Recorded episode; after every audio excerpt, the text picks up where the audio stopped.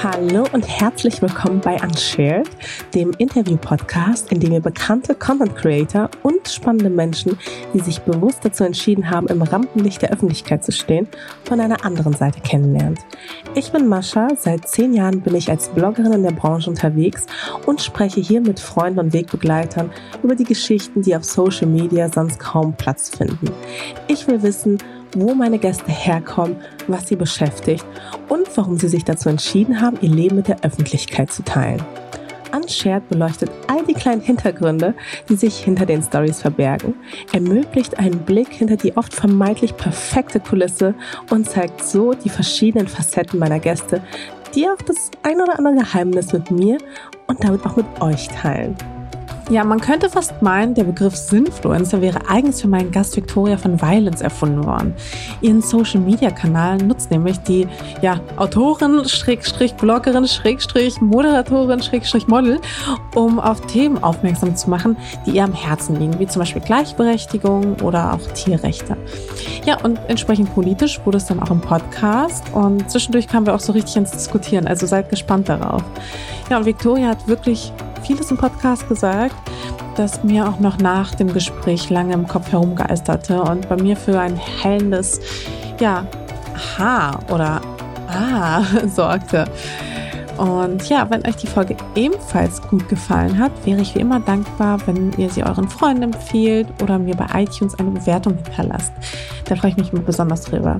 Aber jetzt wünsche ich euch erstmal viel Spaß mit dem Gespräch mit Victoria fangen wir an. Jo. Wie geht's dir?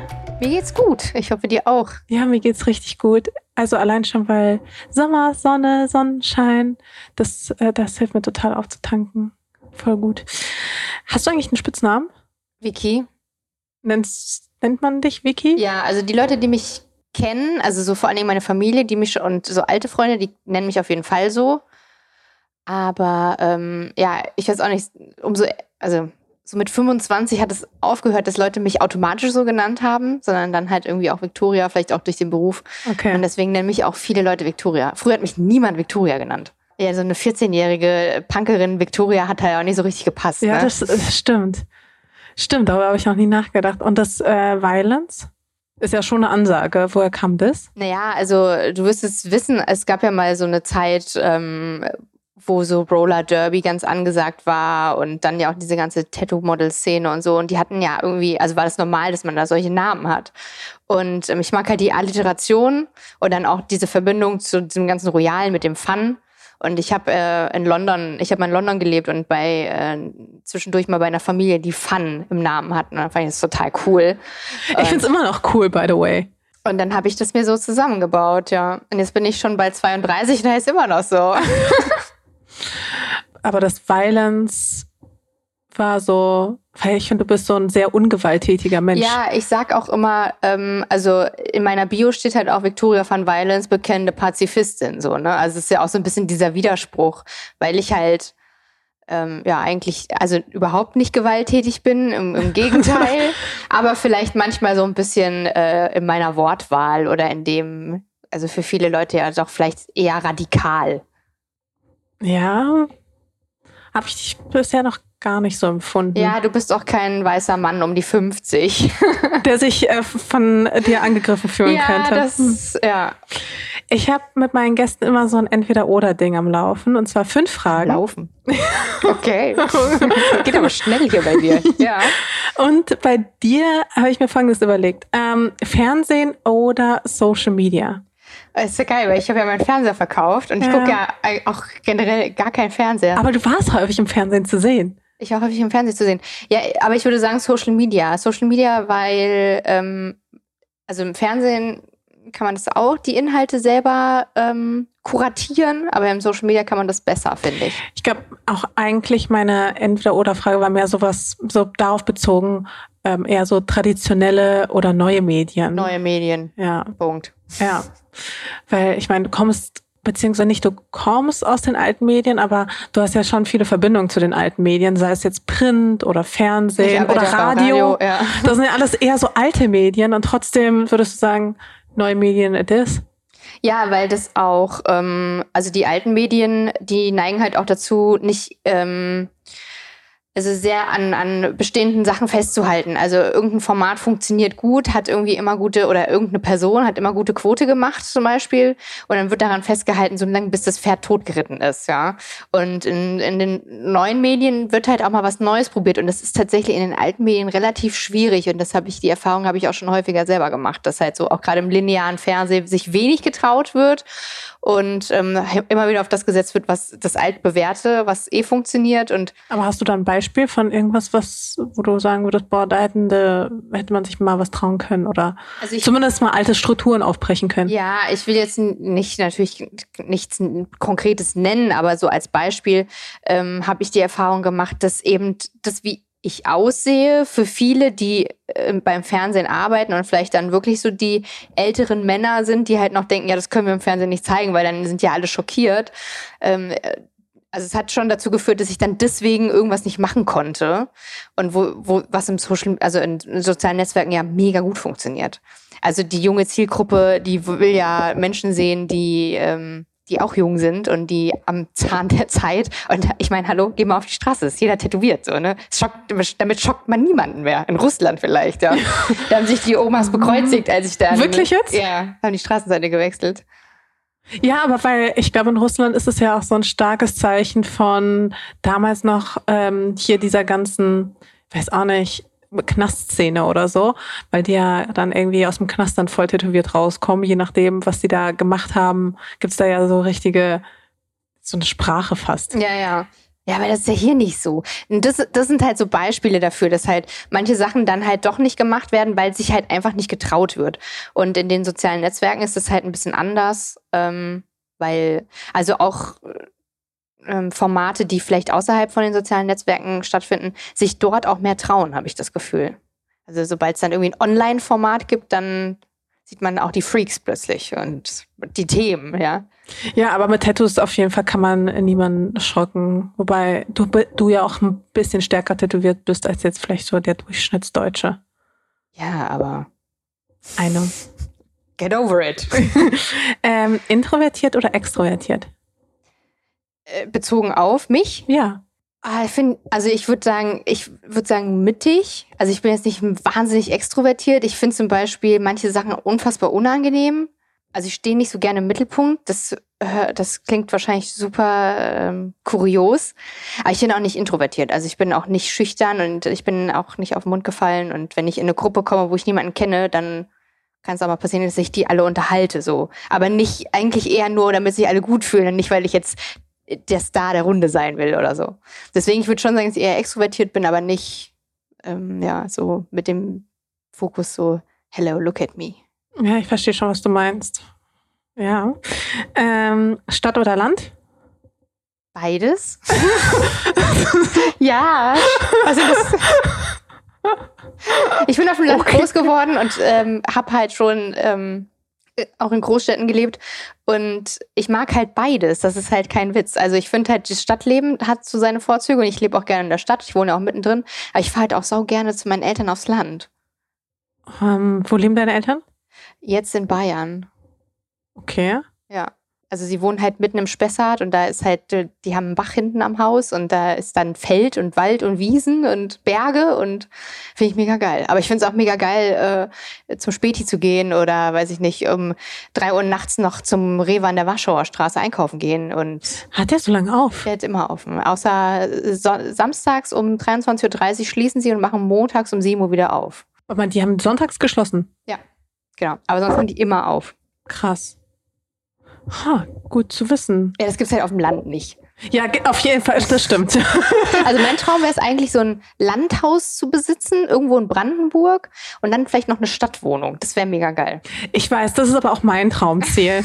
Nein, eigentlich, nee, also Brandenburg, das ist mir schon fast wieder so zu nah dran an der Stadt. Ich hätte gern irgendwie so ein Haus, wo ich so ganz, so, so ganz viele Katzen habe.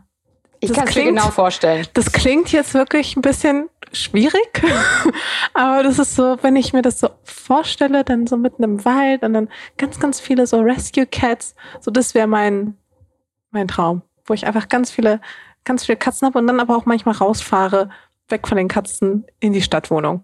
Ist halt blöd, weil wir- Katzen. Genau, das, also das ist natürlich eine der großen Herausforderungen. Daran Mhm. scheitert es dann natürlich nicht an den anderen Dingen, wie so finanzielles und logistisches und so. Nee, aber ja, ähm, Katzen mal halt. gucken. Ich stehe halt so hart auf Katzen. Dann und das bezogen jetzt auf die Haarfarbe, nicht auf die politische Richtung, weil das ist nämlich keine Frage. Schwarz oder grün? Schwarz. Entschuldigung.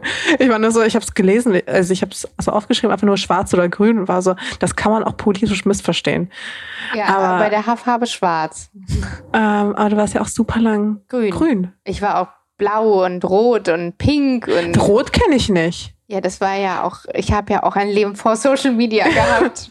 ich habe mir die Haare das erste Mal mit zwölf gefärbt Hm. und ähm, habe dann auch so, meine Eltern waren im Urlaub, da war ich glaube ich 13 oder so, da habe ich mit einer Freundin mit Directions die Haare gefärbt und da hatte ich eine Seite pink und die andere Seite grün. Meine Mutter kam nach Hause und meinte, das pink darfst du behalten, aber das grün sieht scheiße aus. Wirklich Ja, es jetzt? sah auch scheiße aus, war halt richtig schlecht gefärbt. Also. Aber so pink und grün wie so Harley Quinn oder was? Ja, es ist einfach, ich färbe mir das erstmal die Haare. Es war halt einfach so, keine Ahnung. Wir haben einfach irgendwie irgendwas gemacht. Und meine Oh. Freundin hatte dann rote Haare. Ja, Poppy Red hatte ich ganz lange sogar Ah, von okay. Directions. Aber ja, inzwischen, also ich habe ja auch eine dunkle Naturhaarfarbe und inzwischen, also ich hatte zwischendurch immer schwarze Haare. Ich bin immer dann von bunt auf schwarz gegangen, um Mhm. dann anschließend wieder zu blondieren. Richtig Mhm. schlau. Und ja, schwarz ist irgendwie so, passt halt auch zu allem und fühle ich halt. Aber war das bei dir wie so eine abgeschlossene Phase dann? Weil bei mir waren zum Beispiel immer so Haarfarben wie so, so Lebenszeiten oder so, weiß nicht, Kapitel, Lebenskapitel. Und dann hatte ich so meine grüne Phase, ich hatte meine blonde Phase, meine rote und jedes Mal war ich auch vielleicht ein bisschen so ein anderer Mensch. Nee. Weil ich war einfach so, okay, jetzt schwarz, grün, schwarz, grün. Ich glaube, es gibt so, es gibt wahrscheinlich Menschen, die, also viele, Hm. äh, das ist ja auch so ein Klischee, weiß nicht, man hat eine Trennung und dann macht man was mit seinen Haaren. Ich mache, also das, nee, eigentlich nicht. Ähm, könntest du Ich nicht, mache dann die Tapete ab. Nein, Quatsch. könntest du dir denn vorstellen, nochmal irgendwie Haare zu färben? Also nicht unbedingt grün, aber so. Weil jetzt bist du ja komplett natürlich, ne?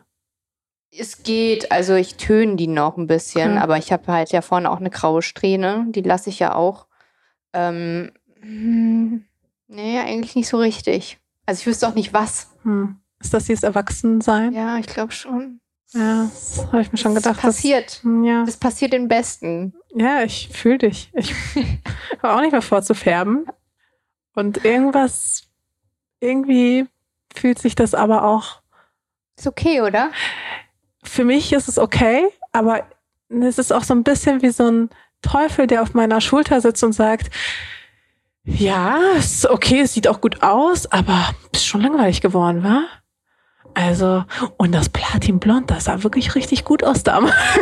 Ey, aber Platinblond. Ja, kannst a vergessen, pain in the ass. Es war richtiger Pain, war ein Fulltime-Job, Ja. aber nichtsdestotrotz, ja, manchmal vermisse ich's. Berlin oder ich habe jetzt grob ähm, so Hessen, Frankfurt, Darmstadt aufgeschrieben. Mhm. Also Berlin oder Hessen? Berlin. Also ich bin ja in der Nähe von Frankfurt groß geworden, habe in Darmstadt studiert und nee, Berlin ist eher so meins. Ich äh, merke das auch immer, wenn ich dahin zurückfahre, dass ähm, das nochmal was anderes ist, äh, als jetzt, ich wohne halt in Friedrichshain, ja. Ich finde es halt geil, dass ich aus dem Haus gehen kann, wie ich will und keiner guckt mich an. Also ich will das auch nicht, dass Leute mich dann angucken und da passiert es schon noch häufiger, dass man dann so stark tätowiert und dann ja, gucken halt viele Leute und so und, Und du magst ja die, also du willst ja nicht so dringend im Mittelpunkt stehen. nee, ist wirklich so. Und Hm. deswegen finde ich das ganz geil eigentlich in Berlin. Aber hast du dann deswegen häufiger quasi deine Komfortzone verlassen müssen, als ja vielleicht einfach unter anderen Umständen, eben weil du so stark tätowiert bist und weil du viel mit Klischees wahrscheinlich dann auch konfrontiert wurdest? Was meinst du mit Komfortzone? Naja, dass du halt häufiger aus dir rausgehen musstest.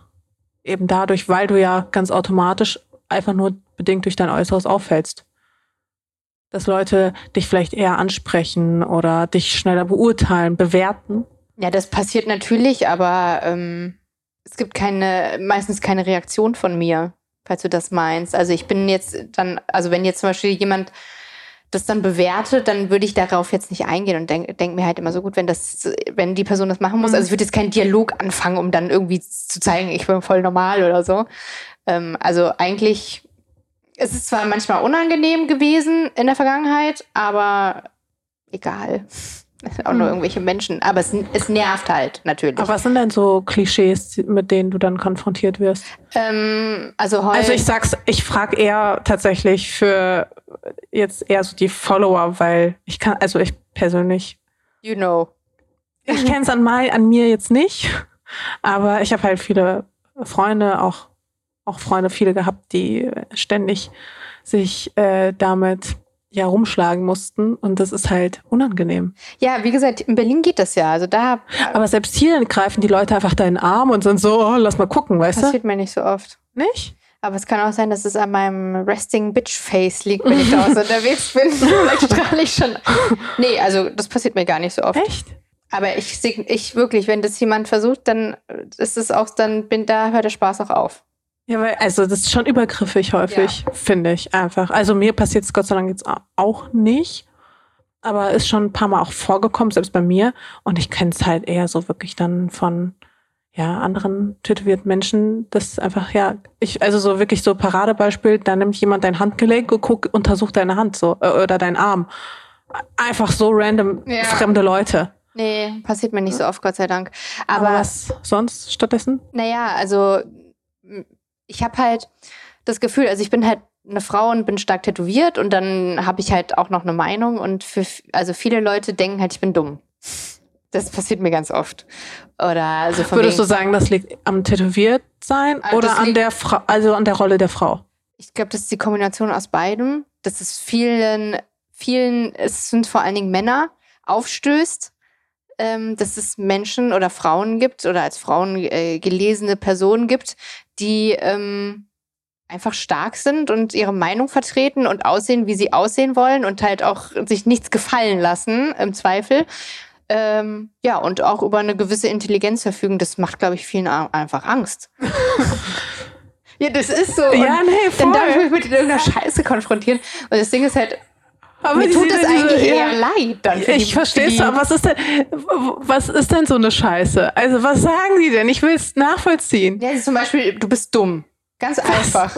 Oder letztens habe ich doch, ich habe vor kurzem so ein paar äh, Nachrichten von einer Person, so ein Typ, der so ganz obsessiv mir jedes Mal auf meine Stories geantwortet hat und immer nur so, du bist dumm, du hättest zur Schule gehen sollen, ähm, bla, dies und dann immer so, auch teilweise so ewig lange Texte verfasst. Turned out übrigens, als ich das gepostet habe. Ich habe seinen Namen nicht, äh, nicht ähm, öffentlich gemacht, aber sein Bild, also so ein klein, haben mir noch mehr Frauen geschrieben, du meinst, du, der schreibt mir auch immer. Wirklich? Ja. Also so ein Typ, der halt so Frauen, die halt so eine Meinung im Internet haben, anschreibt und dann halt irgendwie versucht, die zu belehren und zu sagen, das, wie du das sagst, ist das falsch und du bist dumm. Okay, wow. Ja. Und das passiert mir häufiger mal. So, vor allen Dingen, wenn ich was zum Thema Tierrechte sage, dann habe ich auch gerne mal so den Deutschen Bundesverband der Bauern oder so auf meiner Seite. Und das, da gibt's keine Argumente. Ich kann häufig eben Diskussionen nicht faktenbasiert führen, weil mir gesagt wird, ich bin dumm. So. Okay, ja, äh, absolut logische Argumentationskette. Ja. Ja, aber der Deutsche Bauernverband, der ist, glaube ich, eh ein bisschen schwierig. Aber das Das Thema hast du jetzt gesagt. Viel Spaß beim Shitstorm. Nee, äh, das stehe ich auch zu, ist mir scheißegal. Also ich habe auch, ich komischerweise habe ich sehr wenig Hater eigentlich. Vielleicht haben die mich einfach auch nicht auf dem Schirm. Ich habe Ähm, auch nicht so viele Hater. Ich reibe mich daran nicht auf. Ich glaube, dass ähm, Das ist mir übrigens schon aufgefallen, dass du tatsächlich für deine Polar, also dafür, dass du so polarisierende Meinung hast oder so polarisierende Positionen vertrittst, die, wenn es nach mir geht, und deswegen bist du ja auch Gast bei mir, die ich zu 100 Prozent unterschreiben kann, aber wo ich ganz genau weiß, dass es ein paar, weiß ich nicht, Gestörte da draußen gibt, die denken, das, was, keine Ahnung, äh, ähm, Menschen werden nicht gleichgestellt oder, ähm, weiß ich nicht, es gibt nur zwei Geschlechter oder, weiß ich nicht, was sind noch so Positionen, die meiner Meinung nach in Müll gehören. Äh, Tiere haben kein, keine Gefühle oder sowas, weißt Mhm. du? Also so gibt's ja genug irgendwie Menschen, die da draußen rumlaufen, und die glauben das ja wirklich. mh, Ähm, die hast du dann bei dir manchmal auf dem Account, aber irgendwie, finde ich, sind die gar nicht so sichtbar. Also das ist eine super freundliche Community. Wie kriegst du das hin, dass die sich bei dir dann trotzdem gar nicht so hart abgeholt fühlen. Oder so denken, oh, jetzt muss ich da aber die muss ich jetzt überzeugen. Vielleicht sind deine Ansichten für die schon so radikal, dass sie es schon aufgegeben haben? Ich, nee, also was das glaube ich nicht. Das ist die Art der Kommunikation. Also man muss ja immer überlegen, du hast, also ich habe jetzt eine Meinung zum Thema und die darf ich auch haben. so. Und dann kommt jemand und hat halt eine andere Meinung. Und dann ist ja die Frage, was will diese, also die ich mir stelle, da kommt jetzt jemand und pöbelt dann zu irgendeinem Beitrag. Ja? Mhm. Was ist die Intention dieser Person? Will die mich jetzt von ihrer Meinung überzeugen oder möchte sie einfach ihre Meinung kundtun?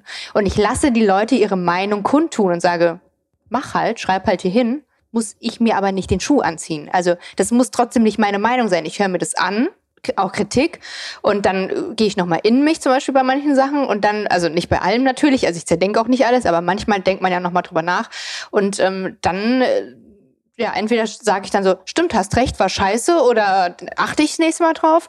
Oder halt so, ja, tut mir leid, sehe ich anders, ist deine Meinung, hab noch einen guten Tag. Und ich kommuniziere halt mit den Leuten auch immer nett, auch wenn ich angepöbelt werde. Redest du richtig auch mit, also schreibst du denen auch dann, also schreibst du irgendwas unter die Kommentare ja. oder ignorierst du sie dann komplett? Nee, ich ignoriere das eigentlich nie.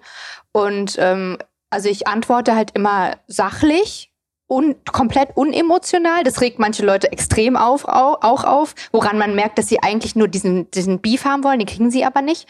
Und ich glaube, das ähm, ist ein Fehler, in Anführungszeichen, den manche machen, dass sie dieses Hater-Ding zu sehr rauskehren. Also das dann ständig irgendwie. Ähm, also quasi füttern füttern, indem sie auch immer wieder dann sagen, guck mal, ich werde ständig damit konfrontiert und ständig schreiben und jetzt habe ich wieder diesen Kommentar bekommen und so. Mhm. Weil viele Leute, die so diesen Online-Hate machen, wollen ja auch nur Aufmerksamkeit haben in irgendeiner Art und Weise oder ein Recht haben in irgendeiner Form. Und ähm, ich finde halt, dass es legitim ist, eine andere Meinung zu haben und ich finde es auch legitim, dass man die sagt. Aber ich finde es halt auch legitim, auf meiner Seite zu sagen, jo, okay, ändert nichts an meinem, an meiner Lebensrealität. I'm sorry. Hattest du, ich habe mir heute ein, also ich habe nur durchgeskippt. ähm, du hast mal bei so einem Panel vom ZDF, auch ich, auch so zum Thema Fleisch, ja. deine Blicke. Einfach nur bei dem Video. Ich habe immer so dann angehalten, wenn ich gesehen habe, ah, du bist jetzt wieder groß angezeigt und du warst einfach nur so, what the hell I'm doing here. Habe ich mir auch gedacht, als ich da saß. Ja. Das war ja mit einem Jäger und einem Koch und ja, ähm, genau. ich war mal zusammen mit Patrick Babumian. Ich war froh, dass Patrick was erzählt hat, weil ich war teilweise so, ich war schon lange nicht mehr damit konfrontiert mit so Leuten, die so ein altes Denken haben und so ähm, ja, so sind halt einfach. Aber man hat wirklich angesehen, dir ist wirklich teilweise alles aus dem Gesicht gefallen. Ja, ich muss auch dazu sagen, dass ich das so in der Form vorher noch nie gemacht habe. Hm. Also heute würde ich das wahrscheinlich auch anders machen, aber das fiel mir auch nicht so leicht dann, als ich da saß und die Position mir anhören musste, weil man muss ja, also ich hätte, will ja dann auch nicht einfach da rausschießen und so. Aber ja. Äh, verstehe ich total. Ähm so, wir sind jetzt schon irgendwie mittendrin. Eigentlich wollte ich vorher darüber reden, wie wir uns kennengelernt haben. Ähm, ich weiß es gar nicht, ehrlich gesagt, aber es ist schon lange her. Ich weiß es auch nicht so richtig, aber wir kennen uns, glaube ich, schon super, super lange und ich muss an dieser Stelle eine Sache gestehen. Und zwar, als ich dich noch nicht kannte. Fandst du mich scheiße? Fand ich dich irgendwie ziemlich kacke. Das lag aber nicht an dir persönlich. Das war mein Ding, weil es war so ein Ego-Ding von mir, weil wir hatten nämlich zum selben Zeitpunkt irgendwie beschlossen, uns die Haare grün zu machen. Und ich wurde ständig mit dir verglichen. Aber ich hatte die schon, bevor ich überhaupt im Internet war, grün. Außerdem hattest du eine ganz andere Haarfarbe als ich. Denn es war dunkel, meins war hell. Ja, keine, ja, ja, aber trotzdem, weißt du, und es war so, wurde dann häufig mit dir verwechselt und das hat irgendwas in mir ausgelöst, dass ich immer so dachte, oh Mann, die geht mir so auf den Keks, ich werde ständig mit der verglichen, ständig mit der verwechselt. So, wir sehen uns 0,0 ähnlich, außer dass wir beide grüne Haare haben. Also wann raffen das die Leute? Ja. Und deswegen hatte ich so, anfangs war ich so ein bisschen skeptisch eingestellt. Ähm, aber dann sind wir eh ganz andere Wege gegangen. Das ist ja auch schon acht Jahre her, da war man ja auch noch Anfang 20. Ja, da war auch alles so ein bisschen anders auf Social Media. Man muss auch sagen, da war ich auch einfach ein anderer Mensch gefühlt. Ähm, so viel geplagter, so von, weiß ich nicht, so Zukunftsängsten und Selbstbewusstseinssachen und sowas. Ähm, genau, aber das war auf jeden Fall die Zeit, wo ich dich das erstmal logischerweise auf dem Schirm hatte. Ähm, und dann, ich glaube, so richtig kennengelernt haben wir uns tatsächlich auf einer, also nicht kennengelernt, aber zumindest das erste Mal gesehen haben wir uns bei einer Tattoo Convention. In Dortmund, glaube ich, mhm. oder? Genau. Da kann ich mich gar nicht mehr. Doch, ich kann mich an die Tattoo Convention noch erinnern. Ich kann mich, es ist bei mir auch wirklich eine sehr, sehr grobe Erinnerung Das ist tatsächlich. wirklich sehr lange her. Ja, ich weiß, das war so 2014 oder so vielleicht. Kann sein. Also Vorher, glaube ich sogar. vielleicht auch vorher. Ich, ich weiß es wirklich nicht. Äh, auf jeden Fall ewig, ja. So, aber auch da haben wir, glaube ich, nicht miteinander geredet. Und dann waren wir zusammen, haben wir uns eine Wohnung geteilt in Budapest. Ja, genau. Und selbst da haben wir es geschafft, uns eigentlich so ein bisschen aus dem Weg zu gehen, weil du warst irgendwie nie da oder ich war nie da. Wir waren ja auf diesem Festival. Ja, da sind halt auch so zwei äh, Lifestyles aufeinander getroffen, ne? Voll. Ich weiß noch, dass wir auf dem Balkon saßen. Dann saßen wir mal zusammen auf dem Balkon und Anne und ich haben Gösser getrunken und ihr habt über Champagner geredet und ich war so, ich hab, I don't know. Ich habe noch nie Champagner getrunken. Ich kann hier nichts beitragen gerade. Ja, das war eine. Echt? War das damals so? Ja, auf jeden Fall auch meinerseits tatsächlich, ja, vielleicht keine schwierige Phase, aber, ähm, aber ja, das war eigentlich so das erste Mal, wo wir uns kennengelernt haben. Und deswegen bin ich aber umso happier, dass, dass es ist so ein bisschen wie bei anderen, ähm, finde ich, so Menschen, wo man irgendwie, man lernt sich kennen, man ist so an einem Punkt, geht dann so einen Weg und dann trennt man Mhm. sich. Und ich weiß nicht, wie es dir geht. Natürlich, ich nehme das ja jetzt auch auf. Das setzt sich jetzt vielleicht auch ein wenig unter Druck, aber ich habe so das Gefühl, es ist so, man trifft sich an zwei ganz unterschiedlichen Enden, geht dann nochmal richtig weit auseinander und trifft sich dann doch wieder so ein Ja, bisschen. würde ich ja jetzt auch nicht hier sitzen. Ja, ja, genau. Aber trotzdem, man, und man trifft sich, man kreuzt sich dann doch wieder und dann geht man dann doch eher so ein bisschen in dieselbe Richtung. Ähm, deswegen super lange habe ich auch jetzt auch noch nie so lange da, so ausführlich über sowas dann auch erzählt oder so. Voll viele lerne ich auch auch im Podcast überhaupt so richtig kennen. Aber ähm, das wollte ich mal an dieser Stelle einbringen. Auch meine Gefühle dem Ganzen gegenüber. Und ich weiß aber noch ganz genau, wie du damals in Budapest war das, eben über ähm, darüber gesprochen hast, dass du noch weiterfährst Mhm. für die Ach, Hunde. stimmt, ja. Sache, weil du dich ja engagierst für eine Hunderettungsorganisation. Ja, genau. Und, ähm, Und ich weiß noch, wo ich dachte, krass. Und dann dachte ich mir so, was bin ich eigentlich für ein Scheißmensch, der sowas ach, nicht macht oder auch noch nie gemacht hat. Und ähm, was du ja schon immer, also was ja schon immer bei dir Thema war, du warst ja schon immer, du hattest schon immer Botschaften und du warst ja schon immer extrem politisiert.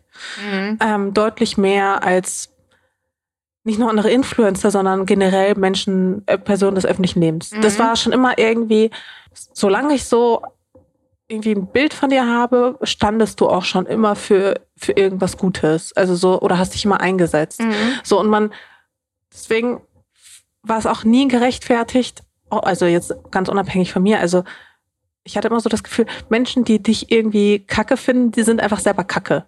Nein. Man Schon- kann mich auch scheiße finden. Nee, aber auch so ein bisschen, es ist halt maximal ungerechtfertigt. Also man kann ja wirklich andere Leute auch wirklich gut, gut und auch zu Recht scheiße finden, aber ähm, ich hatte immer so das Gefühl, das ist bei dir wirklich nicht, nicht angebracht.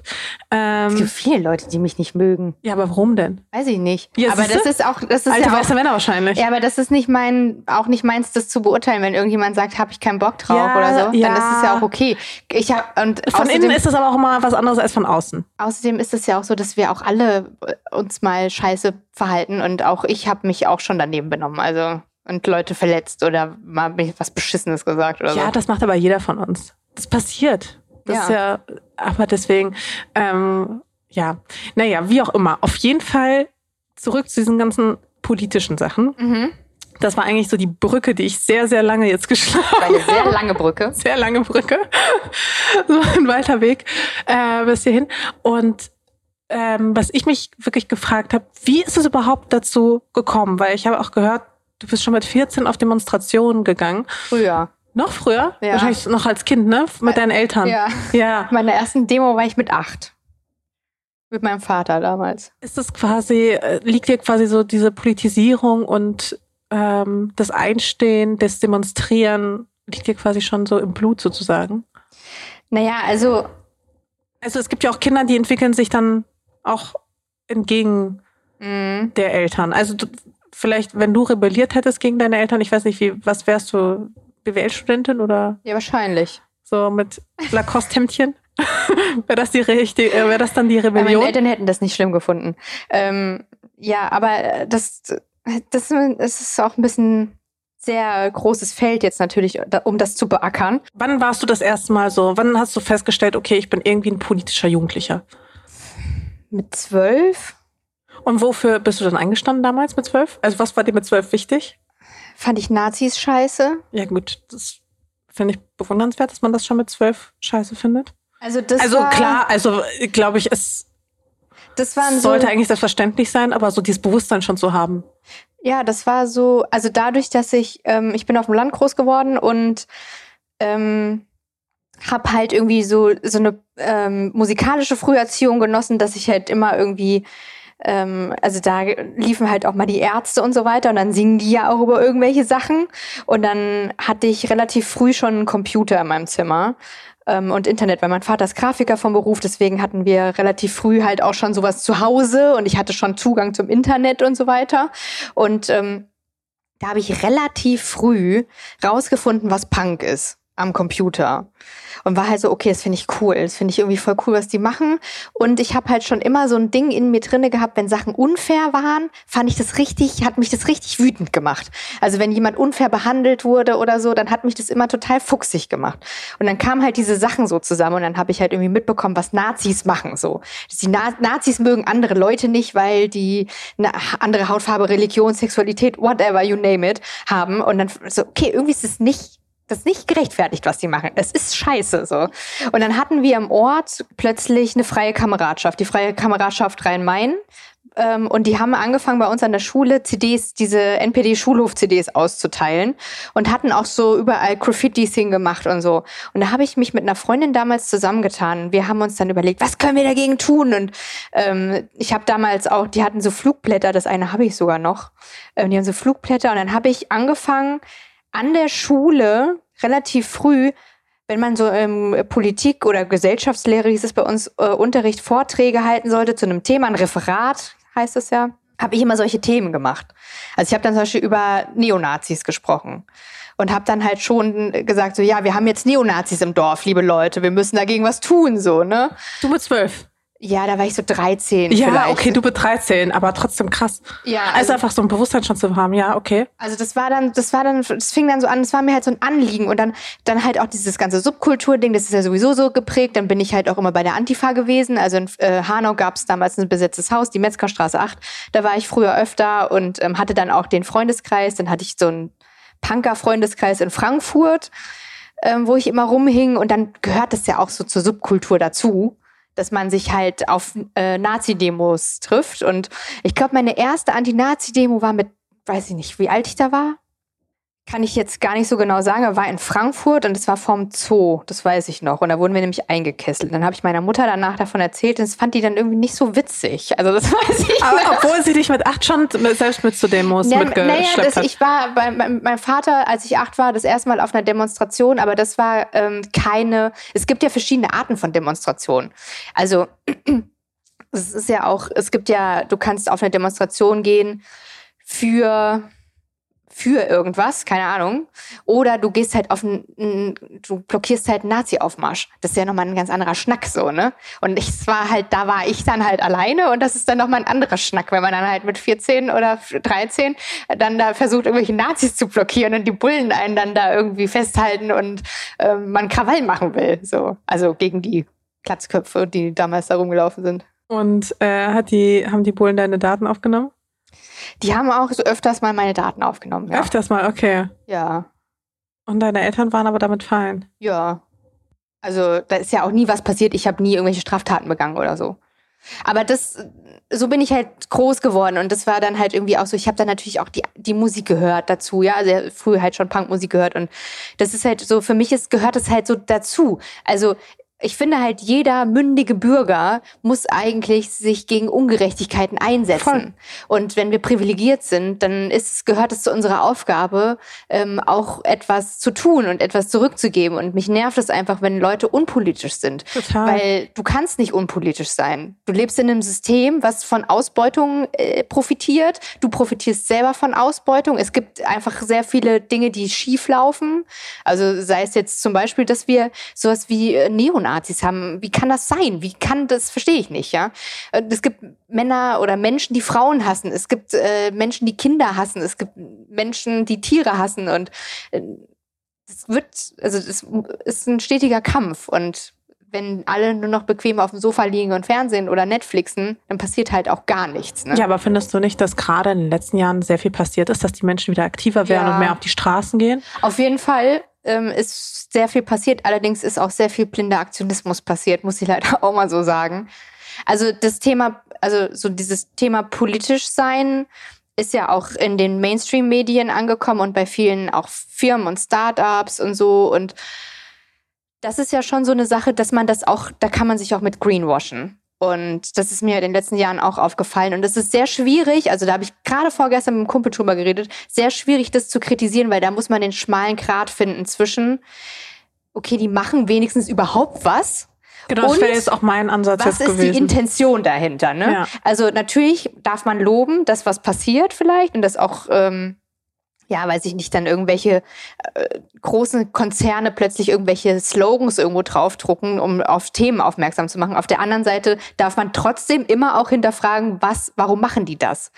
Und das darf man auch sagen. Man, also ich finde, man kann das auch. Voll. Ich bin da voll bei dir. Ich sehe das ganz genauso. Ähm, ich kann jetzt nur aus meiner Perspektive zum Beispiel sagen, okay, ähm, ich habe mich jetzt zum Beispiel während Corona auch viel ähm, ja auch einfach damit auseinandergesetzt, wofür ich auch irgendwie stehen will und ob ich immer noch weiterhin mein Content und auch meine, ja, mein Gesicht genau noch so weiter hergeben will wie, wie, wie früher. Mhm. So, wo ich vielleicht, also wo ich sagen würde, ich habe es früher einfach nicht so stark reflektiert, vielleicht auch einfach, weil du einfach in so einem, in so einer Routine drin bist und in so einem Getriebe einfach, dass du gar nicht irgendwie dich selbst mal einfach auch, also zumindest in meinem Fall, ich habe mich selbst viel zu selten rausgenommen und so reflektiert, so was mache ich ja eigentlich, sondern ich habe so Feuer gelöscht, weißt du, so, ach, jetzt ist noch ein Feuer und noch ein Feuer und noch ein Feuer und alles irgendwie kam dann irgendwie so zusammen und ich kam gar, also kam gar nicht so dazu, mir so die Zeit nehmen zu können und zu sagen, ja, okay, ich denke jetzt mal drüber nach, wo will ich eigentlich hin oder wofür mhm. will ich mhm. stehen. Und ähm, was mir halt aufgefallen ist, damals ähm, hatte ich immer so das Gefühl, wenn du nachhaltig, also ich finde zum Beispiel, also einer der großen Trends ist zum Beispiel eben so das Thema Nachhaltigkeit, mhm. was ja auch von vielen Brands eben natürlich auch dazu genutzt wird, Greenwashing zu mhm. betreiben.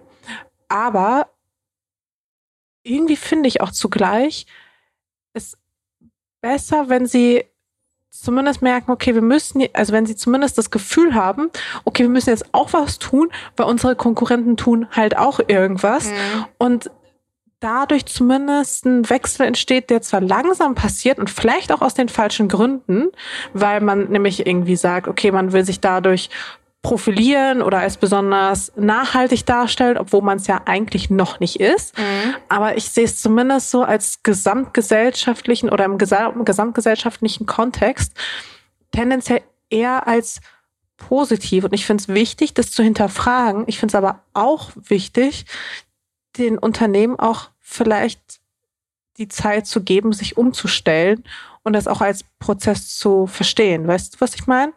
Und ähm, natürlich bei so bei kleinen Brands ist es halt häufig so, häufig so dass sie ähm, Dinge schneller umsetzen können oder besser die Möglichkeit haben, vielleicht ihre Produktion umzustellen ähm, oder auch, ja, vielleicht auch, ja, einfach Dinge zu optimieren, zu verbessern. Und bei einem großen Unternehmen ähm, verstehe ich schon, dass das da eine größere Herausforderung ist, einfach so ein riesiges Schiff dann einfach umzulenken. Wichtig ist nur, dass so ein Wechsel überhaupt passiert.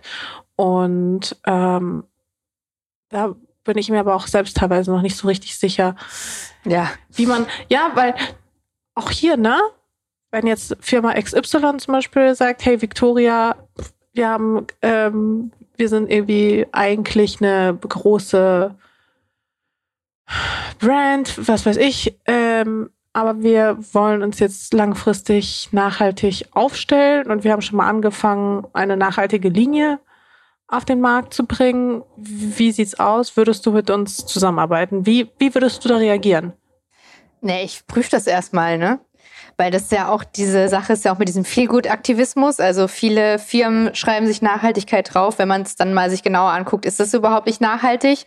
Und das ist, glaube ich, auch genau die Gefahr bei der Sache. Und das ist auch das, warum ich das problematisch finde, weil, ähm, äh, wie gesagt, äh, selbst, weiß ich nicht, große Fleischzulieferer und ähm, Fast Fashion Unternehmen schreiben sich jetzt irgendwie Nachhaltigkeit ganz groß drauf, aber es ist total intransparent. Der Begriff ist der geschützt überhaupt? Fragezeichen. Also würde ich erstmal ja, prüfen. Es gibt, ja Siegel sozusagen. Ja, genau, aber da auch die, die Siegel würde ich auch, also ich würde das schon erstmal auschecken. Was machen die denn da überhaupt? Also mache ich sowieso immer, wenn ich mit jemandem zusammenarbeite. Und ähm, dann ist es halt für mich auch so, die Frage, will ich das Unternehmen unterstützen? Warum machen die das? Weil wenn die nämlich äh, jetzt auf diesen Zug aufspringen und dann ist vielleicht übermorgen gar kein Thema mehr und dann machen sie dann auch nicht weiter, hab, haben die einfach nur eine weitere Marketingmaßnahme äh, promoted, ja. Also und dann auch noch durch mich auf, habe ich überhaupt keinen Bock drauf. Und ähm, ich finde es teilweise schon sehr schwierig, weil dieser Begriff Nachhaltigkeit extrem verwässert. Und ähm, wie ich schon gesagt habe, viele Sachen werden als nachhaltig deklariert, die es überhaupt gar nicht sind. Also zum Beispiel diese ganze E-Mobilität. Ähm, alle Leute kaufen sich jetzt ein neues Auto. Ist auch die Frage, äh, ich habe letztens mit einem Freund geredet, ähm, ich habe überlegt, mir ein 40 Jahre altes Auto zu kaufen, weil die einfach in den Abgaswerten viel besser dastehen. Außerdem ist das Auto schon 40 Jahre alt, ja teilweise sind solche Sachen viel nachhaltiger, aber unser Automarkt funktioniert so gar nicht. Findet man ein 40 Jahre altes Auto. Also ich habe jetzt ein 14 Jahre altes Auto und das zu finden war schon ziemlich schwierig, weil nämlich äh, Gebrauchtwagen äh, aus Deutschland verschifft werden. Ja? Also die werden dann ins osteuropäische Ausland und nach Afrika verkauft und hier werden halt ständig Neuwagen gebaut. Und dann wird einem das aber so verkauft, als wäre das jetzt der nachhaltigste Shit ever und wir haben es alle schon erlebt und dann passieren plötzlich so Sachen wie, oh, ist doch nicht so nachhaltig, weil wir brauchen ja Lithium. Oh, verdammt. Und ne, also das sind ja so, so Sachen, die, es steht erstmal ganz groß drauf und das ist jetzt, äh, das ist jetzt irgendwie so das neue Ding. Und da finde ich es halt wichtig, um die Frage nochmal zu beantworten, das auch nochmal richtig zu hinterfragen und zu überlegen, macht das jetzt überhaupt Sinn? So, ne? Ist das jetzt, macht es Sinn, dass ich mir ein neues Auto kaufe, beispielsweise, was jetzt äh, e-, elektrisch fährt? Und was bedeutet das am Ende? Ähm, oder macht es vielleicht überhaupt gar keinen Sinn? Ja, die Autodiskussion finde ich eh total schwierig, ehrlich gesagt. Da stecke ich voll wenig drin, weil ich auch für mich beschlossen habe, dass das Thema Auto für mich erstmal kein Thema Raus, ist. Ja. Ja.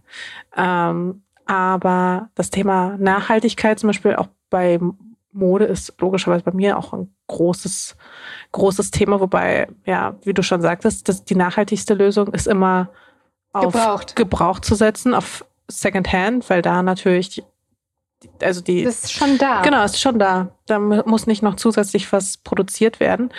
Ähm, anders sieht es zum Beispiel auch aus bei so Dinge, die ja immer wieder neu verwer verwertet werden. Also so Beauty-Artikel oder ähm, oder du hast es vorhin schon angesprochen, es gibt ja auch einen großen Fleischkonzern, der ja auch vegane Produkte anbietet. Mhm.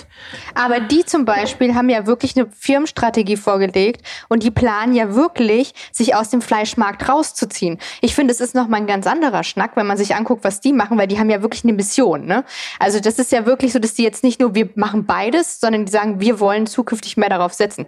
Ja, unternehmerisch macht ja total Sinn, ob ich die Sojabohne durch ein Schwein oder durch eine Kuhstecke schiebe und die dann danach schlachte oder ob ich die Sojabohne direkt verwerte. Wirtschaft wirtschaftlich natürlich clever, ja. Ob ich und dann verkaufe ich die ähm, Leberwurst in Anführungszeichen für den gleichen Preis. Also unternehmerisch ja total clever, aber auf der, also ich finde, da finde ich es halt noch mal was anderes als als irgendwelche Firmen, die halt äh, absolut dafür bekannt sind, auf alles zu scheißen, sorry, ja, und dann äh, plötzlich kommen sie an und sagen, wir sind jetzt, äh, gibt's ja auch alles Mögliche, ne?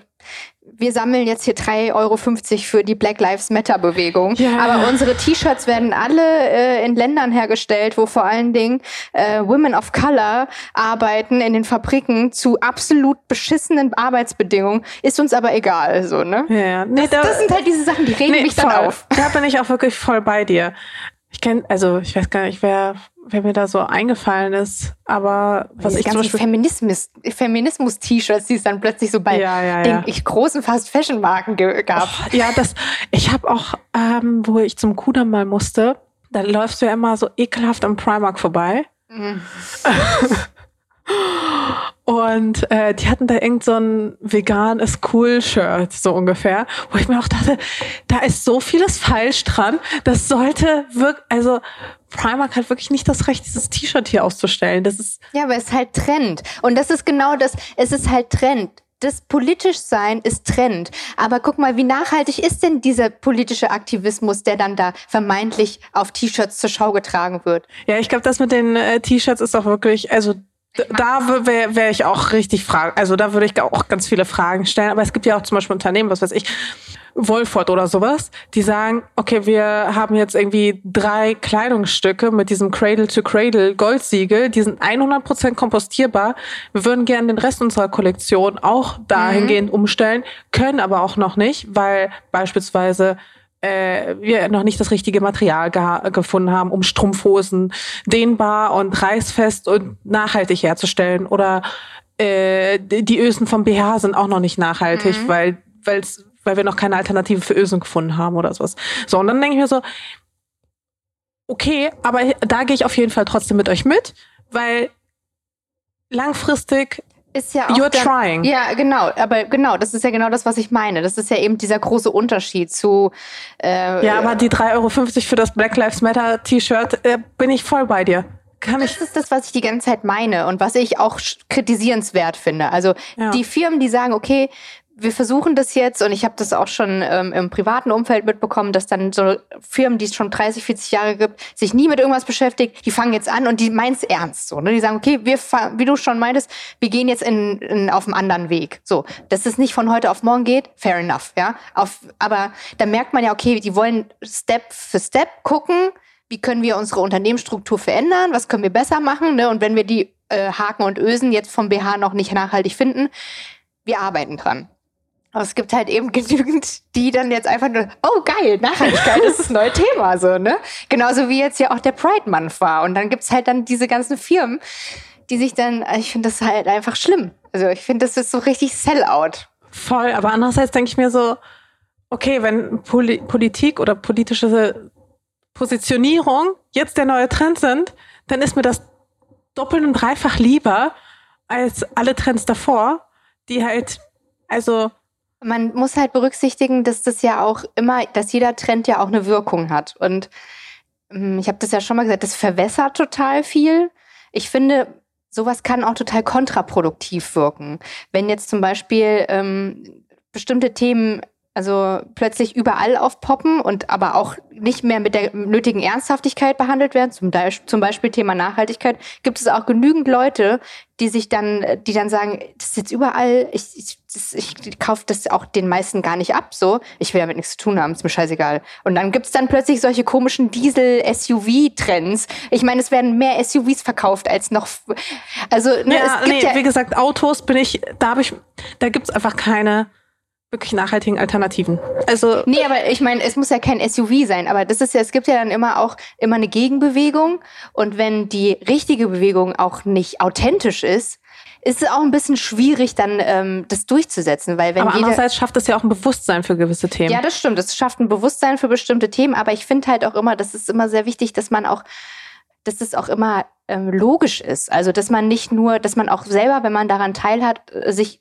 kurz darüber Gedanken macht und überlegt, ist das jetzt meins? Und dann auch, dass man auch das verargumentieren kann, zum Beispiel vor anderen, weil sonst, wie gesagt, wird es schnell eben zu so einem, zu so einem verwässerten und dann, ja, das bringt, bringt halt, halt am Ende auch nichts, ne? Ja, voll. Ähm, ja. Ich finde, diese ganze Black Lives Matter-Debatte ist ein ganz schönes Beispiel. Alle hatten eine schwarze Kachel vor, wann war das? Zwei Monaten bei Instagram. Wie viele reden jetzt noch darüber?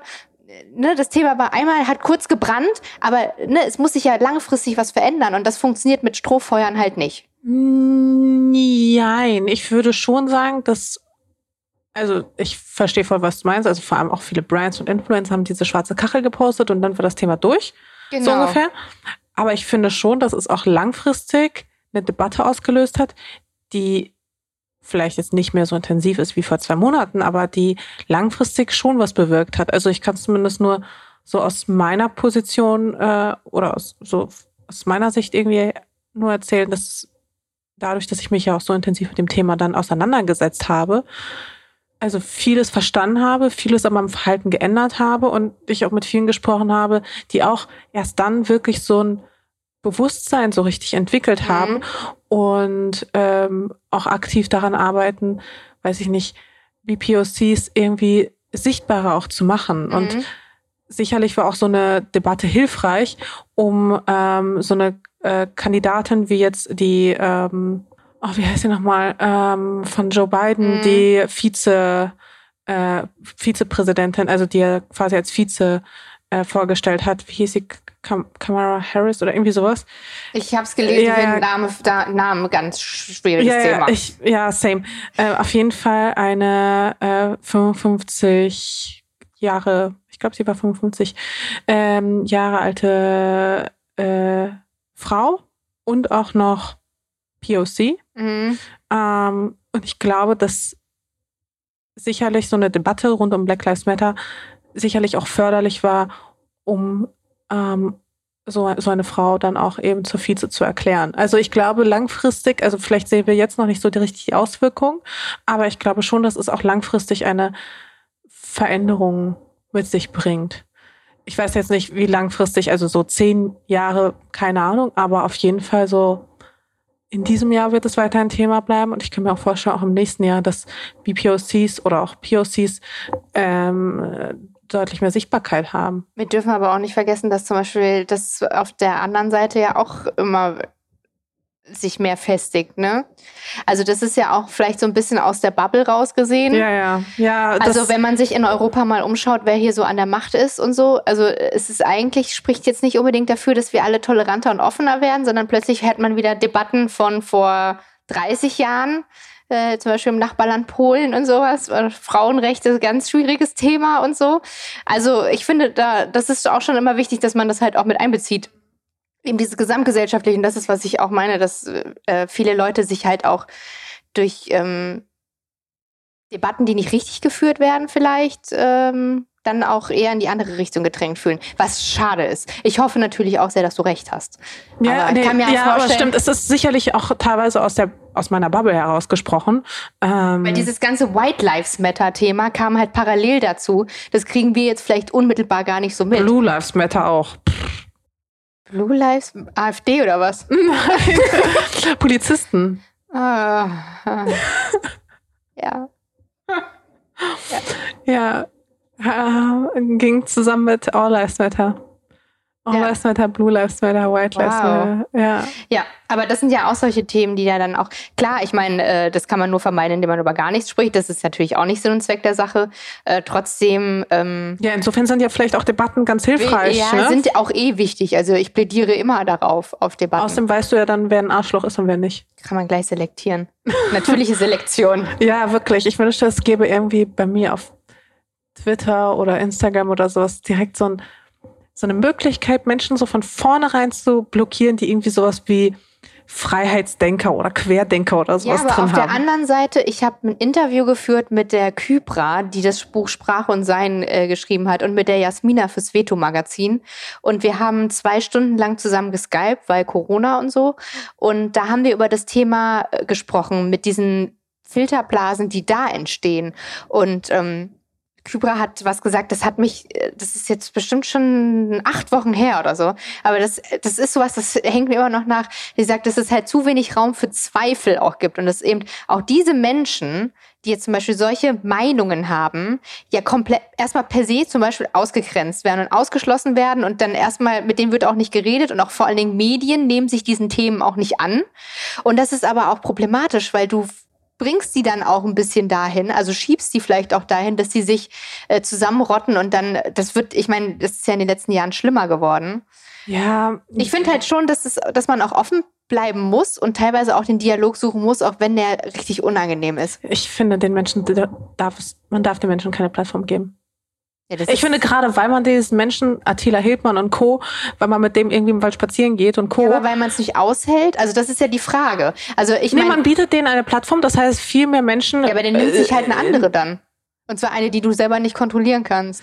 Ich glaube, dadurch verschlimmert sich das Problem, ehrlich gesagt, mehr, als dass es ähm, förderlich ist. Also ich, ich bin eher so Team, man darf am besten auch der AfD zum Beispiel, auch die dürfen nicht interviewt werden. Aber die Leute gibt's ja trotzdem. Wenn du die mutest, Ich glaube, ja, ich glaube, die würden aber gar nicht irgendwie so krass angesteckt werden. Die würden vielleicht gar nicht so, so eine radikale Sicht vielleicht entwickeln, wenn dann nicht jemand einmal erzählen würde, hier, was weiß ich, äh, die Ausländer nehmen uns die Arbeitsplätze weg, so ungefähr. Also vielleicht würde dieser Gedankengang bei anderen Leuten vielleicht gar nicht entstehen, wenn die den jetzt je- nicht jemand aussprechen würde. Weißt du, was ich meine?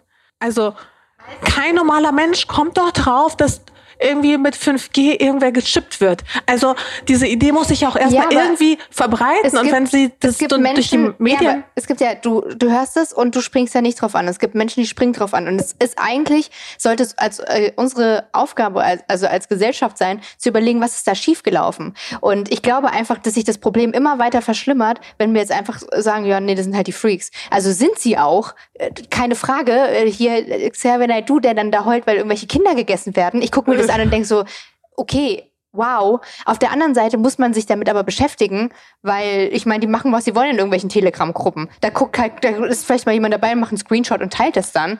Ja, aber das, ich meine, das Problem ist damit nicht weg. ich weiß nicht, ich habe das Gefühl, wenn du eben Sichtbarkeit gibst, werden es nur mehr.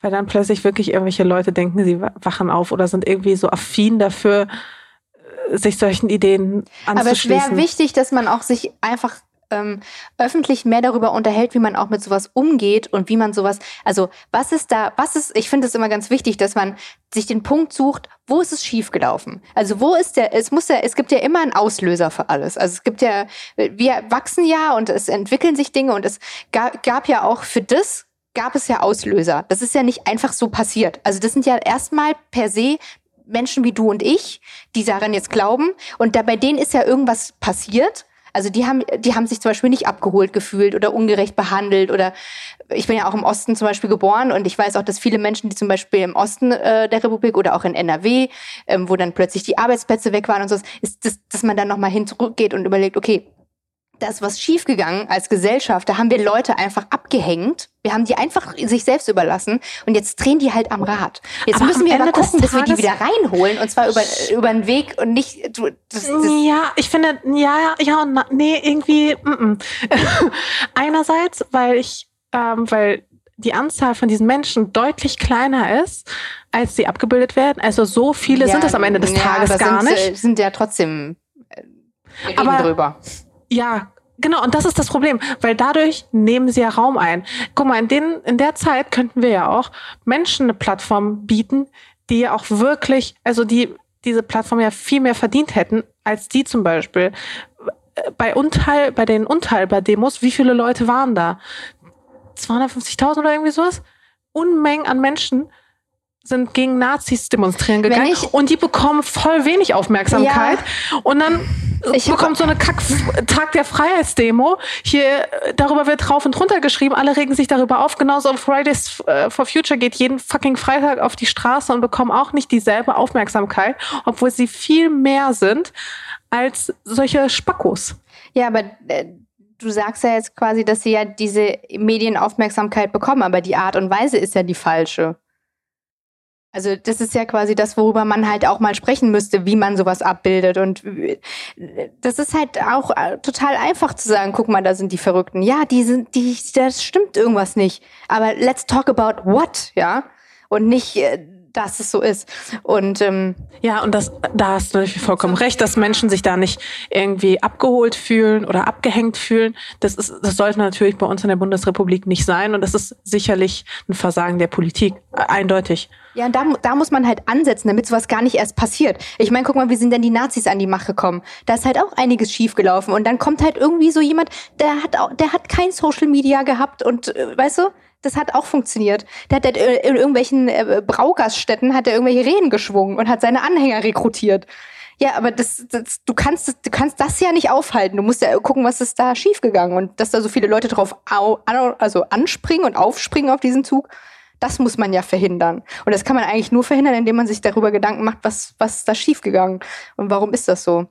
Und zu dem Thema Nazi-Demos wollte ich noch ganz kurz sagen. Ähm, ich gehe sehr häufig auf ähm, also äh, Aufmärsche blockieren. Und da sind leider immer weniger Leute. Teilweise auch weniger Leute als die Leute, die dann da marschieren. Und das ist halt auch so eine Sache, ähm, was ich auch ein bisschen schade finde, dass halt dieser Aktivismus häufig eben so zeigen, wir sind viele, aber wenn es darum geht, zu zeigen, wir sind mehr als ihr, steht man dann vielleicht mit 20 Leuten vor 300 und darf, also, ne, sowas passiert halt auch. Und das finde ich halt auch so ein bisschen schade, dass das, ähm, Das finde ich richtig schade. Es passiert aber sehr oft. Also ich, ich habe das schon sehr häufig miterlebt und äh, in letzter Zeit auch häufiger gehört von anderen Leuten, wenn ich mal nicht dabei war, dass ähm, die Gegendemonstrationen von tatsächlichen Nazi-Aufmärschen erschreckend klein waren. Ne? Da sollten wir auf jeden Fall was tun. Ähm, es ist jetzt super politisch geworden. Auf jeden Fall, wow. ähm, das war gar nicht so geplant. Voll der Exkurs hier. Ja, aber ich, nee, ich finde es aber auch total wichtig. Ähm, ich finde es voll wichtig, vor allem, weil wir ja auch eine ähnliche Position vertreten, aber halt aus unterschiedlichen Blickwinkeln vielleicht, dass man das einfach beleuchtet und ja, ich fand's super. Ähm, aber ich wollte eigentlich auch viel über, ja, über dich halt auch einfach sprechen. Let's talk about Haarfarbe. Jetzt let's talk about, nein, ähm, was ich total spannend fand, ähm, einerseits, oder äh, spannend finde, einerseits, bist halt jemand, der seine Meinung sagt, der ähm, auch auf Social Media super viel von sich preisgibt. Und ich finde, du kommst immer so, das, hatte, das meinte ich zu meiner letzten Gästin auch, ähm, angstfrei. Ich finde, du kommst mich auch so angstfrei rüber. Mhm. Gerade weil du ja auch viel hm, teilst, was, was halt so super intim ist. Ist dir eigentlich irgendwas peinlich? Also. Nee. Also auf was bezogen? Nee, so hast du so, also Eine gibt's Schamgrenze. Ja, genau. Ich würde jetzt nicht über mein Sexualleben reden das ist für mich einfach sowas, wo ich sage, das ist halt was Intimes, das behalte ich für mich. Aber ähm, nee, eigentlich. Aber ich meine, bei dir ist es natürlich schon eine andere Grenze, als ich jetzt der Großteil der Menschen, die sich auf Instagram so tummeln. Mhm. Ja, weil ich über Intimpflege und ja. Menstruationsblut und sowas spreche. Ähm, naja, das Ding ist ja, diese, das ist auch so, die Sachen sind ja da und ähm, die betreffen äh, viele Menschen. Und ich finde halt einfach scha eigentlich schade, dass das so häufig überhaupt kein Thema ist, weil wenn man das einfach ganz normal bespricht, dass man eine Depression haben kann, dass, äh, weiß ich nicht, äh, manche Leute ähm, äh, asexuell sind und dass man PMS haben kann und dass man, keine Ahnung, dass die Periode irgendwie halt auch da ist so und dass man sich da halt irgendwie mit beschäftigen muss, dann wäre das auch gar nicht so ein Riesenthema wenn alle da einfach, also nicht, muss ja nicht jeder, aber weißt du, wenn das einfach, wenn so Themen einfach so aus diesen Verborgenen rausgeholt werden. Und ähm, dadurch, dass ich da kein Schamgefühl habe, kann ich doch einfach drüber sprechen. Witzigerweise fällt mir das auch gar nicht auf, erst wenn ich drauf angesprochen werde. Okay. Aber ist dir, gibt es irgendwas, was dir peinlich ist zum Beispiel? Nee. Cool. Also ich wüsste jetzt, ja. Ja, was wäre dir denn peinlich? Ich überlege gerade. Also, weil jetzt mal ganz im Ernst, was soll einem denn peinlich sein? Ich glaube, wenn man so ein paar von meinen alten Blogposts oder nee, nicht Blogposts, nicht mal das, was ich geschrieben habe, sondern das, was ich vorher gesagt oder gedacht habe, das ist mir vielleicht so ein bisschen im Nachhinein Ja, aber du peinlich. hast dich ja weiterentwickelt. Ja. Ist ja ganz normal. Also auch.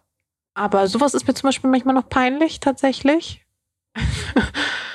ähm, so irgendwelche so Snobby-Sachen, weißt du, was ich meine? So, ja, Mein Gott. ansonsten, ja, peinlich. Also wenn ich jetzt irgendwie. Aber jetzt so an meinem Körper oder so ist mir jetzt nichts peinlich oder an meinen, weiß ich nicht. an, meinem- dir, an, an ja, dem, was genau. du machst und wer Ja. du bist und was dich ausmacht. Und also es gibt jetzt wohl nichts, wo, wo man jetzt sagen, also kann ich mir jetzt bei dir auch nicht vorstellen, wo man Nee. jetzt sagen würde, okay, das muss jetzt Aber hättest du, ja, aber hättest du mich mal vor zehn Jahren gefragt? Ja, aber da, das ist ja auch was anderes. Also ich, Wenn man so ein unsicherer junger Mensch ist. Ja. Guck mal, wir sind, wir sind ja auch über 30, ja. Wir Ja. kennen unseren Körper. Ich weiß schon ganz wir stehen genau. mit zwei Füßen fest im Sand. Das, das ist gut. I like this one. das war eine 10 von 10. Ähm, ja, voll. Aber früher war mir alles Mögliche irgendwie peinlich. Mir waren, also, Ja, aber das ist genau das, was ich, also ich meine, wir sind jetzt beide schon über 30 auf Social Media und äh, waren ja auch beide schon mit Anfang 20 auf Social Media und kennen quasi uns selber in, in dieser Welt und auch, äh, also in dieser Welt, in der wir leben und in der Social Media Welt. Und ich muss sagen, natürlich, klar, wir waren früher Sachen auch unangenehm. Und ich wusste früher zum Beispiel auch nicht, wie man jetzt zum Orgasmus kommt. Ja, wusste ich ganz lange nicht. Ja, und das sind halt solche Sachen, wo ich mir denke, ich hätte mir das damals gewünscht, dass ich das irgendwo vielleicht mal lese oder so. Und jetzt finde ich das halt auch, das ist halt so, das sind so wichtige Themen und jetzt kann ich auch darüber sprechen, also mache ich das auch einfach. Ähm, mir ist gerade eingefallen, dass mir das doch eine Sache gibt, die mir peinlich ist. hm? Wenn Menschen mich vorstellen als Modeinfluencerin. Aus irgendeinem Grund ist Okay, wenn mich jemand als Tattoo-Model vorstellt, dann ist mir das nicht peinlich, aber ich zumindest sage ich mal so, nein. Weißt du, was ich meine? So. Ich- Okay, es ist nicht unwahr, aber deswegen ist es ja so peinlich. Weißt du, ich, weißt du was ich meine? Ja, ja, klar, das ist der Begriff. Oder, oder noch besser, wenn mich irgendwer zum Beispiel auf der Straße zum Beispiel filmen würde oder mich und David oder sowas, wenn wir irgendwie Fotos machen oder so. Schon auch ein bisschen peinlich manchmal. Content-Erstellung kann, also ist ja, bei mir ja, manchmal ja, so Ich weiß, peinlich. was du meinst, wenn man Aber ich in der immer Öffentlichkeit. Angst. Ja, voll. Ich habe schon Angst manchmal, was weiß ich, bei Influencers into the Wild oder sowas äh, so. zu landen, weißt Geil, du? oder. Boyfriends auf Instagram oder sowas. Ja, stimmt. Das ist ähm, also ja auch auch nicht peinlich, obwohl ich sagen muss, also das zu machen ist mir gar nicht so peinlich. In dem Aber- Moment ist es mir auch nicht peinlich, nur wenn es also jemand anders filmen würde. die Person zu fragen, also wenn ich zum Beispiel, äh, dadurch, dass ich ja auch mit, nur mit Leuten zu tun habe, die sowas gar nicht machen, äh, dann zum Beispiel meine beste Freundin zu fragen, kannst du ein Foto von mir machen? dann bin ich immer, ich bin dann immer so, und sie so, ja, komm, mach, halt her, so, ne? Und das ist dann, also das ist mir manchmal unangenehm, weil ich dann halt so denke, okay, das ist halt auch einfach mega bescheuert. Du sitzt irgendwo und dann fragst du jemanden, kannst du ein Foto von mir machen? Fotos für Instagram. ja, das ist schon ein bisschen dumm. Okay, gut. Also es gibt doch was, was dir peinlich ist. Unangenehm. Was dir aber auf jeden Fall nicht peinlich war, und das fand ich auch sehr beeindruckend, ähm, war, dass du so super oft mit dem Thema Depression umgegangen bist, sogar ein Buch darüber geschrieben hast. Mhm. Du hattest lange Zeit eine Depression, Ja, bist ich ja, weiß auch gar nicht, wie lange, aber ja, ich hatte eine. und bist ja auch in die Klinik gegangen, Mhm. hast dich ja therapieren lassen. Auf Instagram steht das, also dass du wieder frei, also Fertig. davon fertig, fertig, sagt man das? Dass man fer- Austherapiert. austherapiert bist. Ähm, und ich glaube, ne, also erstens, halte es für jeden Menschen sinnvoll, wahrscheinlich eine Therapie anzufangen. Aber was ich mich auch so ein bisschen gefragt habe, was hilft dir denn so in entscheidenden Momenten, wo du merkst, maybe gefährliche Situation, was machst du dann? Ähm, ja, äh, also klar, diese Situation kennt ja jeder. Man hat Stress, dann ähm, geht alles Mögliche schief und dann, keine Ahnung, hat man dann noch irgendwie, passiert noch was ganz Dummes, keine Ahnung. Und dann in diese Situation kann ja jeder kommen und ähm, bei mir ist es so, dass ich in schwierigen Situationen immer versuche, ähm, Abstand zu kriegen, also so rauszuzoomen quasi, weil häufig ist man ja auch zum Beispiel in so einer stressigen Situation, dann ist man so gestresst und dann gibt's noch mehr, was einen stresst und dann fühlt man sich irgendwie nicht gut und so. Und ich versuche mal so ein bisschen rauszuzoomen und versuche meine eigene Situation und mich selber von außen zu betrachten. Das hilft halt meistens schon mal, um das einzuordnen und zu sehen, okay, ist jetzt vielleicht gar nicht so schlimm oder es ist doch schlimm, aber dann muss ich vielleicht mir irgendwie, muss mir helfen oder muss irgendjemand um Hilfe bitten oder so. Und ähm, ja, eigentlich so dieses, es hilft einfach enorm, ähm, das wahrzunehmen, das anzuerkennen, nicht wegzuschauen, das auch anzusprechen, ansprechen zu können. Also in meinem Fall jetzt, das ist ja auch bei jedem anders. Also, dass ich zum Beispiel dann meine beste Freundin anrufen kann und kann sagen, hm, irgendwie habe ich das Gefühl, irgendwas ist im Argen oder so. Kannst du mir mal kurz helfen? Kannst du mir mal ein Feedback geben dazu? Wie, wie siehst du das und so?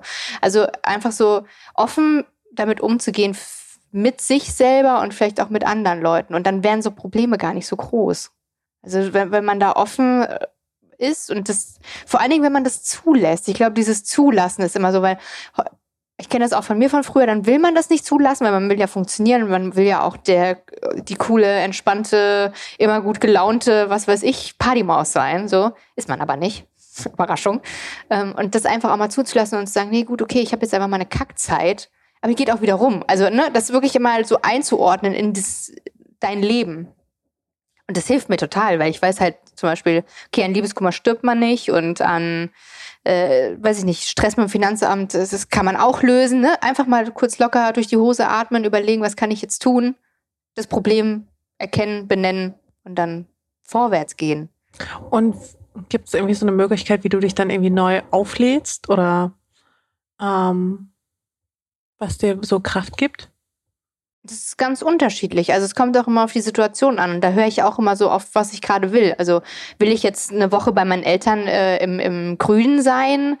Habe ich jetzt Bock, äh, mich, weiß ich nicht, zu Hause alleine einzuschließen? Oder will ich jetzt irgendwie mit einer Freundin nach London fliegen? So oder irgendwas anderes machen. Also das ist ja auch immer, ist ja auch immer ganz anders. Also kommt ja auch immer auf die Situation an. Aber eben auch so in sich reinhören und überlegen, was will ich jetzt, was tut mir jetzt gut, das ist halt auch ganz wichtig, finde ich. Mhm. Aber hast du so einen Lieblingsort oder sowas, wo du immer merkst, okay, das ist so mein Rückzugsort, wenn alle Stricke reißen, das ist so, hier fühle ich mich wohl? Oder ist dieser Ort irgendwie bei dir? Bei mir auf jeden Fall. Also so auch, also bei mir, in mir. klingt jetzt voll eh so, aber auch bei mir zu Hause und auch bei meinen Eltern zum Beispiel ähm, oder auch so im Wald mit meinem Hund. Finde ich auch voll geil. Einfach irgendwo nach Brandenburg fahren. Und dann hört man nichts, keinen Lärm, keine Ahnung, da kann man mal, dann kann man mal so resetten halt. Okay. Ähm, und wenn du jetzt einfach nur einen schlechten Tag hast, auch einfach. Dann ist das so dann, dann weiß ich aber auch, der Morgen wird wieder okay. Also dann, dann äh, gucke ich, äh, weiß ich nicht, wenn ich jetzt Periodenschmerzen habe und habe einen schlechten Tag, dann lege ich mich halt vielleicht einfach ins Bett und mache mir einen Tee. Oder äh, ich beschließe rauszugehen, wenn es mir körperlich nicht schlecht geht und was zu machen, keine Ahnung, oder zu arbeiten, individuell. Okay. Ähm, aber merkst du dann zum Beispiel, dass Social Media dich da auch unter Druck setzt? Nee, gar nicht. Gar nicht? Nee, dein Blick. Gar nicht. Gar nicht? Ich nee, so. mein Handy einfach aus. Also. Okay, krass. Also das kannst also, weil, also ich, ich meine, natürlich, man also man überlegt sich immer so, wie wäre es bei mir? Was wäre bei mir so ein Ding? Und ähm, ich hatte auch damals die Folge gehört mit Matze mhm. von dir. Und äh, da hat sie auch viel über Social Media geredet und da war ich so, ja, man, mich setzt Social Media auch krass unter Druck und es nervt mich halt übelst. Mhm. Ähm, teilweise, weil es halt eben so ja, ähm, suggeriert, dass man einfach selbst noch nicht so ein fertiger Mensch ist. Ähm, und deswegen habe ich mich gefragt, wie du mit dem Druck umgehst, weil auch in der Folge mit Matze, die ich übrigens sehr empfehlen kann, ähm, hast du ja auch darüber gesprochen, was es dir mit dir gemacht hat, aber nicht so richtig, was so deine Lösung so richtig war. Ja, das ist auch ein also bisschen. Also Social Media weniger zu konsumieren oder? Das ist aber auch ein schwieriges Thema und das hatte ich damals bei Matze auch gesagt. Dass, mhm. Also ich werde ja häufig gefragt, ja, hat das was, hat Social Media was mit deiner Depression zu tun und so. Das kann ich negieren. Also das kann ich schon. Trotzdem ist es so, dass Social Media auf uns alle irgendwie eine Auswirkung hat, ob man jetzt ähm, das konsumiert oder Inhalte erstellt. Also das kann ja immer sich negativ auswirken und Druck erzeugen. Und dann gibt es natürlich auch Tage, da erzeugt es mal mehr Druck und mal weniger Druck. Aber ähm, für mich ist es so, zum Beispiel, weil du jetzt ja diese Tage angesprochen hast, dass es dann nicht so ist, dass ich dann denke, oh Gott, ich muss jetzt noch was posten oder oh Gott, die anderen haben alle so ein geiles Leben oder so. Ähm, das hat sich auch in den letzten Jahren, ähm, ich muss ja dazu sagen, die Folge mit Matze ist jetzt auch, glaube ich, auch schon zwei Jahre her, hat sich das auch nochmal verändert. Also ich bin auch nicht bei Weitem nicht mehr so viel auf Instagram, wie ich vielleicht mal war und ähm, konsumiere viele Inhalte gar nicht mehr und weiß ich nicht, wann ich mein letztes Bild gepostet habe. Ist bestimmt schon eine Woche her oder so. Bist du irgendwie auf TikTok oder sowas? Nee. Twitter? Nee. Ich habe noch Facebook. Facebook. Ja. Wirklich? Ja, ich habe 300.000 Follower bei Facebook. Die kann ich nicht im Stich lassen. Nein, Quatsch. Ich hab, da habe ich bestimmt schon einen Monat nicht mehr gepostet. Ja. Okay. Also einfach super wenig Social Media Konsum. Ja, ähm, weil ja, ich versuche halt irgendwie. Das Ding ist halt, ich habe dann auch wie du auch überlegt, okay, wo will ich hin? Gerade wenn man das so lange macht, dann, ne, du fängst ja irgendwo an und bei mir war, bei dir war es halt äh, Fashion Blog so. Bei mir war es halt Tattoo Model. Und dann war ja relativ schnell klar, okay, das, das, ist jetzt nicht das Gelbe vom Ei. Und dann habe ich auch schnell politische Inhalte reingebracht. Und jetzt habe ich dann halt auch reflektiere auch immer wieder, wo will ich hin? Und bei mir ist halt so, dass ich halt mehr Inhalte erstellen will. Und diese Inhalte erstelle ich nicht, indem ich auf Social Media bin, sondern die erstelle ich, indem ich Bücher lese und mich weiterbilde, Texte schreibe und so weiter. Und ähm, mache jetzt halt irgendwie auch so mehr in die Richtung. Also ich sitze gerade an Recherchen für ein Videoformat, was ich mit einer Organisation bald zusammen mache und ähm, versuche halt jetzt mehr in so die Richtung zu gehen. Und dann ist das natürlich, braucht man ja nicht das Konsumieren mhm. selber. Du hast ja auch letztes Jahr einen Podcast angefangen. Ja, da bin ich, das würde ich gerne so gerne weitermachen. Aber irgendwie, das, das bei mir hapert es an dem, an dem organisatorischen. Okay. Ganz banal. Okay. Weil du hattest ja auch so tolle Interviews. Dann ja. geführt mit spannenden Menschen. Ja, vor allen Dingen. Die, auch eine, die ja auch eine, ja, was zu sagen hatten. Wir haben auch noch, also ich habe ja eine Assistentin und wir haben sogar einen Redaktionsplan für den Podcast erstellt und haben richtig geile Gäste rausgesucht. Also ich hoffe, dass wir bald weitermachen. Okay, ich bin gespannt. Ich hoffe es auch sehr. Weil wir haben jetzt wollen quasi eine zweite Staffel machen und das wäre dann quasi, das haben wir dann mal richtig auf die Kacke gehauen bei den Themen. Okay. Zum Beispiel eine Nonne. Ah. Voll interessant sowas, oder? Da gibt es jetzt gerade so einen TikTok-Trend mit so Nonnen, ähm, die auf TikTok sind und dann Leuten irgendwie so, also bei so Challenges einfach mitmachen. Das ist ultra unterhaltsam. Dann zeigen sie so eine Challenge oder machen sie bei so einer Challenge mit, wo sie dann so jeden Tag ihr Outfit zeigen und es ist halt jeden Tag dasselbe. Also Natürlich. und wo sie dann so Fragen beantworten und so richtig unterhaltsam irgendwie. Cool. Ähm, aber ja, ja, Nonnen habe ich auch gar nicht so richtig auf dem Schirm, obwohl ich letztens auch einen Podcast gehört habe von einer Nonne ist halt spannend. Das sind halt alles so Lebenswelten, in denen man nicht stattfindet selber. Und ich finde sowas halt immer interessant. Ähm, aber ganz, nochmal ganz was anderes. Wenn du irgendwie Social Media machst und was du ja auch gesagt hast und was aber auch, finde ich, bei dir auch stark rüberkommt, ist, dass du alles mit so einer Leichtigkeit machst, ne? Ich, also es kommt bei dir alles so easy peasy rüber. Es ist witzig, dass du das sagst, weil bei mir ist es zum Beispiel so, wenn ich jetzt zum Beispiel deine Inhalte oder von anderen angucke, denke ich immer, scheiß mal, die sind so organisiert, die bereiten das vor und so. Und bei mir ist es halt nicht so. Aber ich finde das eigentlich voll gut, wenn man das vorbereitet, weil ganz oft bin ich so, oh scheiße. Oder ich habe zum Beispiel sowas, ich habe äh, ein Thema, ich will über das Thema Alkohol sprechen, dann suche ich irgendein Foto von mir, wo ich mal was getrunken habe. und dann bringe ich so meine Gedanken in die Notizen.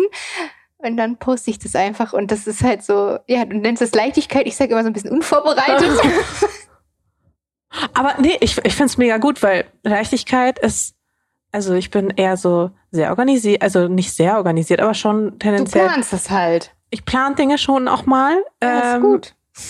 Was dazu führt, dass ich sie auch häufig zu 80 Prozent durchplane und dann fehlen immer so 20 Prozent und deswegen gehen Sachen zum Beispiel irgendwie nicht so richtig schnell online oder sind mhm. nicht so zeitgemäß oder so. So, so das, äh, ist auch sehr hinderlich manchmal. Aber was mir halt sehr fehlt, ist häufig so diese Leichtigkeit, habe ich festgestellt, weil ich da so, selbst in der Schule meinte meine Deutschlehrerin, nee, tut mir leid, also die, der Maria, der kann ich keine bessere Note geben, weil die ist so verbissen. Und ich finde das total bewundernswert, wenn Menschen so eine Leichtigkeit haben. Woher nimmst du deine Leichtigkeit? Also, das kann doch nicht diese Unorganisiertheit sein. Das kann, also, Naja, ich finde das. Das, das ist ja irgendwie so eine Lebenseinstellung. Ja, aber so wenn du das so sagst, dann finde ich, machst du dich selber auch voll schlecht, weil ich meine, wir sind ja auch alle unterschiedlich und du bist dann vielleicht halt einfach eher so strukturiert organisiert und vielleicht, wie deine Lehrerin gesagt hat, manchmal verbissen. Das hat ja auch Vorteile. Also, ne, du, du, das ist ja immer dieses, wie man das Voll. sieht und dann denkt man so, dass die anderen, ne, du musst ja sehen, dass jetzt zum Beispiel, ich bin halt so, wie du so bist, ja, und ich mache das dann halt so, weil ich das so dir mache. Leicht. ja, also ich, fällt es mir fällt zum Beispiel schwer, mir sowas zu organisieren. Ja. Und das hat ja auch Nachteile für mich. Ne? Mhm. Also das ist ja immer so, ähm, klar, auf der einen Seite ist es, es wirkt es dann scheinbar, habe ich jetzt auch noch nicht gehört, aber vielen Dank, wirkt es dann mit so einer Leichtigkeit. Auf der anderen Seite ist es halt so, dass ich dann voll oft, äh, gestern zum Beispiel so gedacht habe, krass, ich habe eine Woche nichts gepostet. Ich weiß jetzt aber auch nicht so richtig was, weil ich nichts geplant habe. Ne? Und du bist dann jemand, der, du hättest dann bestimmt für diesen Tag auch was schon geplant, ähm, dass du dann da deinen Beitrag hast. Und das ist ja auch positiv. Also ich finde, du solltest dich da auch nicht so. Ja, man, ich bin so ein Selbstoptimierer, weißt du? Ich versuche mal so, okay, was fehlt noch, was kann ich noch besser machen und ne, ne, ne. Also, Ich glaube, sowas kann man nicht planen, oder? Also doch, äh, ich glaube schon. wenn man sich ein bisschen, vielleicht ein bisschen die Schwere rausnimmt. Also ich glaube, so durch Meditation oder sowas kann man, glaube ich, auch Leichtigkeit lernen. Mhm. Durch Sport, ähm, Schlafroutinen. Das klingt Ähm. schon wieder, das klingt, tut mir leid, das klingt geplant. Ich plane die Leichtigkeit mit Sport, Meditation und Schlafroutinen. Okay. Da war sehr morgens, sinnbildlich. morgens so 15 Minuten. Ich bin literally genau so jemand. Ich finde dieses Sinnbild von diesem. Ich fand das, das ist mega geil. Ich plane das jetzt. Ich plane jetzt an meiner Leichtigkeit zu arbeiten. Oh Gott. Nee, seht es doch einfach mich als auch was Positives, ertappt. dass das bei dir so ist. Also ich würde es an deiner Stelle eher umkehren. Ja, okay. Und das gibt dir mir auch eine Leichtigkeit. Wenn du sagst, ich bin so, dann ist es, weißt du, ich finde es auch cool, wenn Leute sagen, ich bin halt ein bisschen anstrengend. Ich bin halt ein bisschen organisiert ich oder kann, so. nee, damit kann ich nichts, damit- ich schwöre dir, Also ich meine ich akzeptiere. nein, nein, nein, nein, nee, nee, aber damit komme ich zum Beispiel dieses, ich bin halt so, ist so einer dieser Sätze, mit denen ich auch nicht zurechtkomme. Wenn Menschen sagen, ich bin halt so äh, direkt so Red Flag. Ja gut, okay. Wenn, ich meine, ich bin Aber halt ich- ein Arschloch, ist halt noch was anderes, wenn man sagt, ich, ich hab's halt gerne organisiert oder Ja. ich hab's halt gerne ein bisschen entspannt. So, Ja, es gibt ja auch Leute, die voll. planen gar nichts. Ja, okay, dann sollen die das halt so machen, ja. Wenn man das weiß, ist doch super. Ja, gut. Äh, aber abgesehen von Leichtigkeit, ich habe mal, also ich weiß nicht, stehst du auf so Sternzeichen-Sachen? Wahrscheinlich. Also, Also, ich kann es an deinem Blick ablesen, definitiv nicht. Was ich aber trotzdem mit allen Gästen mache, ist, dass ich den einfach, also ich gucke einfach, halt? nee, das interessiert mich ja nicht und die ja auch nicht. Aber ähm, jedem Sternzeichen werden ja so Sachen, ähm, Eigenschaften. Eigenschaften zugesprochen. Ja, Und ähm, du bist ja Jungfrau. ja. Und deswegen habe ich gedacht, gehen wir das mal durch, ob Ist quasi Fall diese, nicht leicht. Leichtigkeit ist da auf jeden Fall nicht dabei. diese Eigenschaften auf dich zutreffen. Ja. Ähm, einfach nur, um so ein Bild von dir zu bekommen, was einfach, also gar nicht unbedingt, weil du deinem Sternzeichen entsprechen musst oder auch nicht, sondern ich finde es immer ganz praktisch, weil plötzlich sind da so, was weiß ich, so 20 Begriffe im Raum und du musst dann sagen, trifft zu, trifft nicht Mhm. zu. Äh, Finde ich jetzt besser, als wenn ich irgendwie so randomly irgendwie Irgendwas. selber Okay. mir so 50 Begriffe ausdenken würde. Deswegen orientiere ich mich mal super gern an so gespannt, wie Sternzeichen. viele, wie viele Begriffe auf dich zutreffen von meinem Sternzeichen. Auf mich? Äh, Ähm, von deinem Sternzeichen? Ja, tatsächlich sehr viele. Ja, Ja. okay, let's, Ah, let's go. let's, let's go. Also, analytisch. Ja, Ich schwöre dir, ich habe mir auch vorhin, als ich das aufgeschrieben habe, habe ich auch gedacht, passt auch schon ziemlich gut. Zu dir auch. ne, ja, zu mir, aber auch zu dir auch. Äh, behutsam, Ja. bescheiden. Also ja, ich, boah, schwierig. Bin nicht bescheiden. Normal. Äh, Das also wäre ich hau zumindest jetzt nicht mega auf die Kacke und äh, gehe überall hausieren, äh, was ich alles krass gemacht Ah, ja, habe. okay. Aber, Aber also bescheiden, ja, trifft ja sicherlich auch so auf so Konsum, so zu, also minimalistisch. ja, also bescheiden. das ist ja auch immer Point of View, ne? Ja. Also manche Leute denken so, Alter, die wohnen alleine in einer Dreizimmer-Altbauwohnung. Ist halt null bescheiden. Aber Für mich ist es halt das, die, die leichteste Lösung gewesen und ich kaufe halt Sachen meistens gebraucht und so. ja. Naja, wie man das auslegen mag. Ja, nee, bescheiden wäre sicherlich nichts, wo ich jetzt sagen würde, das tritt auf mich zu. Zumindest nicht, ohne zu lügen. Ähm, ehrlich? Ja. Fleißig. Manchmal. 50 Prozent des Monats. Okay. Fürsorglich. Ja. Äh, gründlich. Meistens. Hm. Ähm, hypochondrisch. Weiß ich nicht. Manchmal bestimmt, wenn ich PMS habe, zum Beispiel. Huh. Ähm, intelligent. Ich will jetzt nicht sagen, dass ich dumm bin, also ja. Ähm, lernbegierig. Ja, auf jeden Fall. Mhm. Ähm, logisch. Ja. Kleinlich. Manchmal Kritisch. auch. Ja. Manchmal. Manchmal ein bisschen vielleicht. Ordnungsliebend. Ja. Mm, Pflichtbewusst. Mhm. Praktisch. Mhm. Rational. Mhm. Rechthaberisch. Mhm. Sorgfältig. Sparsam. Es, es doppelt sich ein bisschen, ne? Äh, sparsam, ja. Äh, überlegt. Mhm. Unzufrieden. Unzufrieden? Mhm. Nee. So häufig einfach so, so meckrig, Nee, gar unzufrieden. nicht. Ähm, vernünftig. Ja, leider. Warum leider? Weil ich voll oft früher, wenn ich saufen gegangen bin zum Beispiel, immer überlegt habe, trinke ich den Gin Tonic jetzt noch oder bereue ich den morgen? Wirklich? Ja. Oh. Ich hatte trotzdem immer einen riesen Kader und habe Aber trotzdem so wofür viel hast du dich denn, aber wofür hast du dich denn dann entschieden, ist die Frage. nach Hause zu gehen oft. Okay. Ja, ich war immer vernünftig, äh, die vernünftigste von allen. du warst die vernünftige. Punkerin. Ja, ist wirklich so. Und auch die ordentliche. Also ich bin auch sehr sauber und ordentlich und penibel und zum Leidwesen aller Menschen, die jemals mit mir zusammengewohnt haben. Da muss jeden Morgen gestaubsaugt werden zum Beispiel. Ich mag keine Hundehaare im Bett, deswegen wird morgens und abends das Bett ausgeschüttelt. Huh.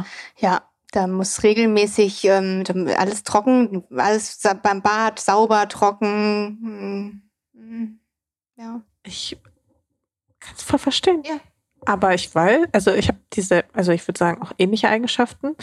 Ähm, ich kann dir also aus Erfahrung sagen, da war noch niemand, mit dem ich zusammen gewohnt habe, happy drüber. Hm.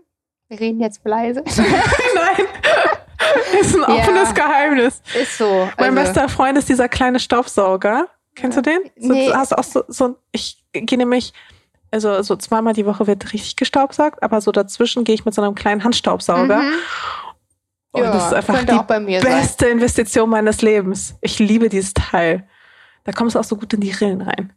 Ähm, ja, okay. Aber ich freue mich voll, dass ich da auch so jemanden gefunden habe, der auch so gleichgesinnt ist, weil es ist wirklich. Es Es ist, ist ein Trennungsgrund. Entschuldigung, wenn jemand nicht, wenn, äh, naja, ich, naja, ja, wobei ich habe es einfach akzeptiert, dass meine, die Menschen, mit denen ich bisher zusammen gewohnt habe, einfach nicht auf diesem Level sind. ja gut, aber ich meine nicht auf dem Level sein und gar kein Level haben, ist halt auch nochmal ein Unterschied. Das stimmt, das hatte ich auch schon mal und das hat mich, ich habe noch nie einen Menschen, glaube ich, in meinem Leben so gehasst. Deswegen. Verstehst? Also, es war so, Das wenn man mich so richtig fertig machen will, psychologisch, dann spült man einfach nicht ab. das geht sogar noch. Also, was soll denn die Scheiße jetzt? Ich hoffe, das ist das? So eine Bohrmaschine. Ähm, ja, ist eine Bohrmaschine. Da hat jetzt gerade spontan jemand beschlossen Mhm. zu bohren. Ein Bild in die Wand zu bohren. Ähm, okay, warte mal, wir haben noch aber ein paar Stück. Äh, vernünftig, hatte ich Ja. schon, ne?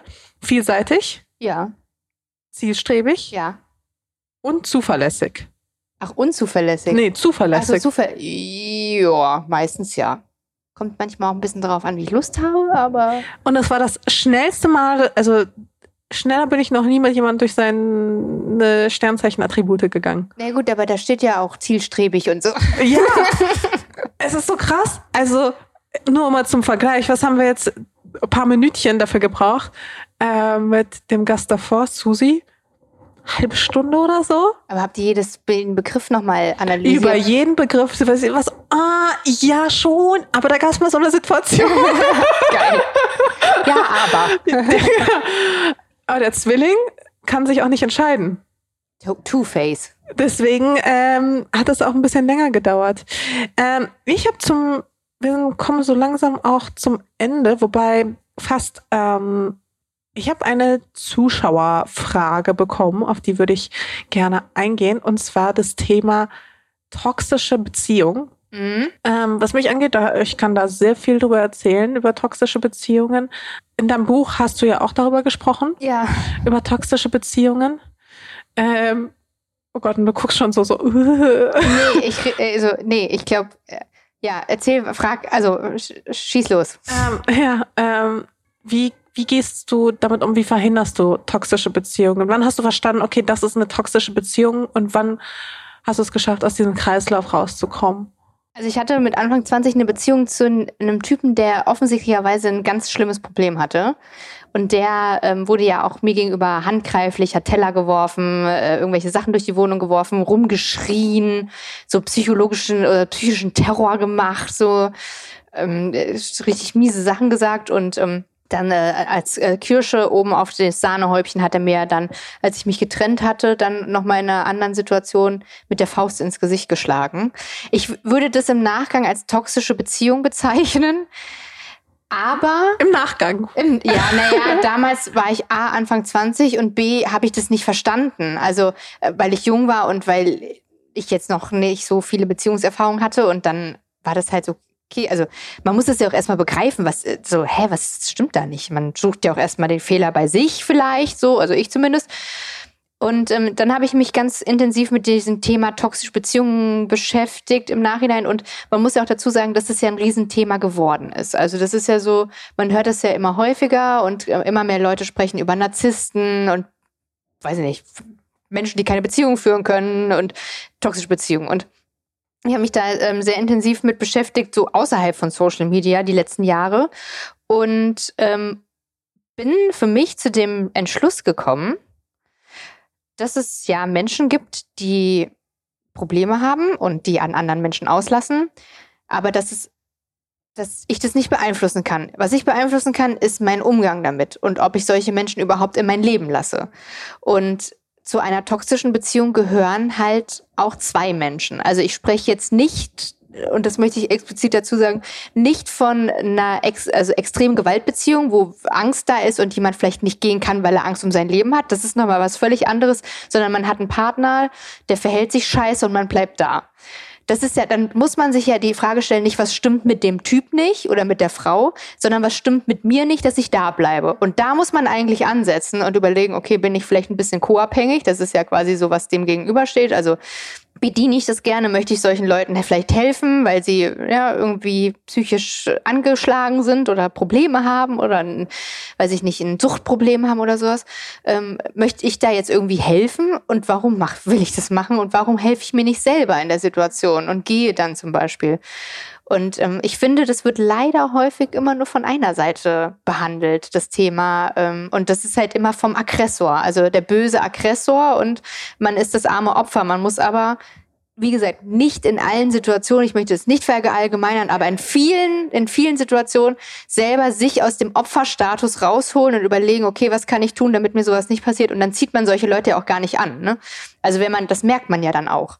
Also so, da gibt's ja auch diese Red Flags, du hast das Wort für verwendet. Es gibt ja bestimmte Sachen, die darauf hindeuten, dass jemand vielleicht nicht so cool ist in Beziehungen. So.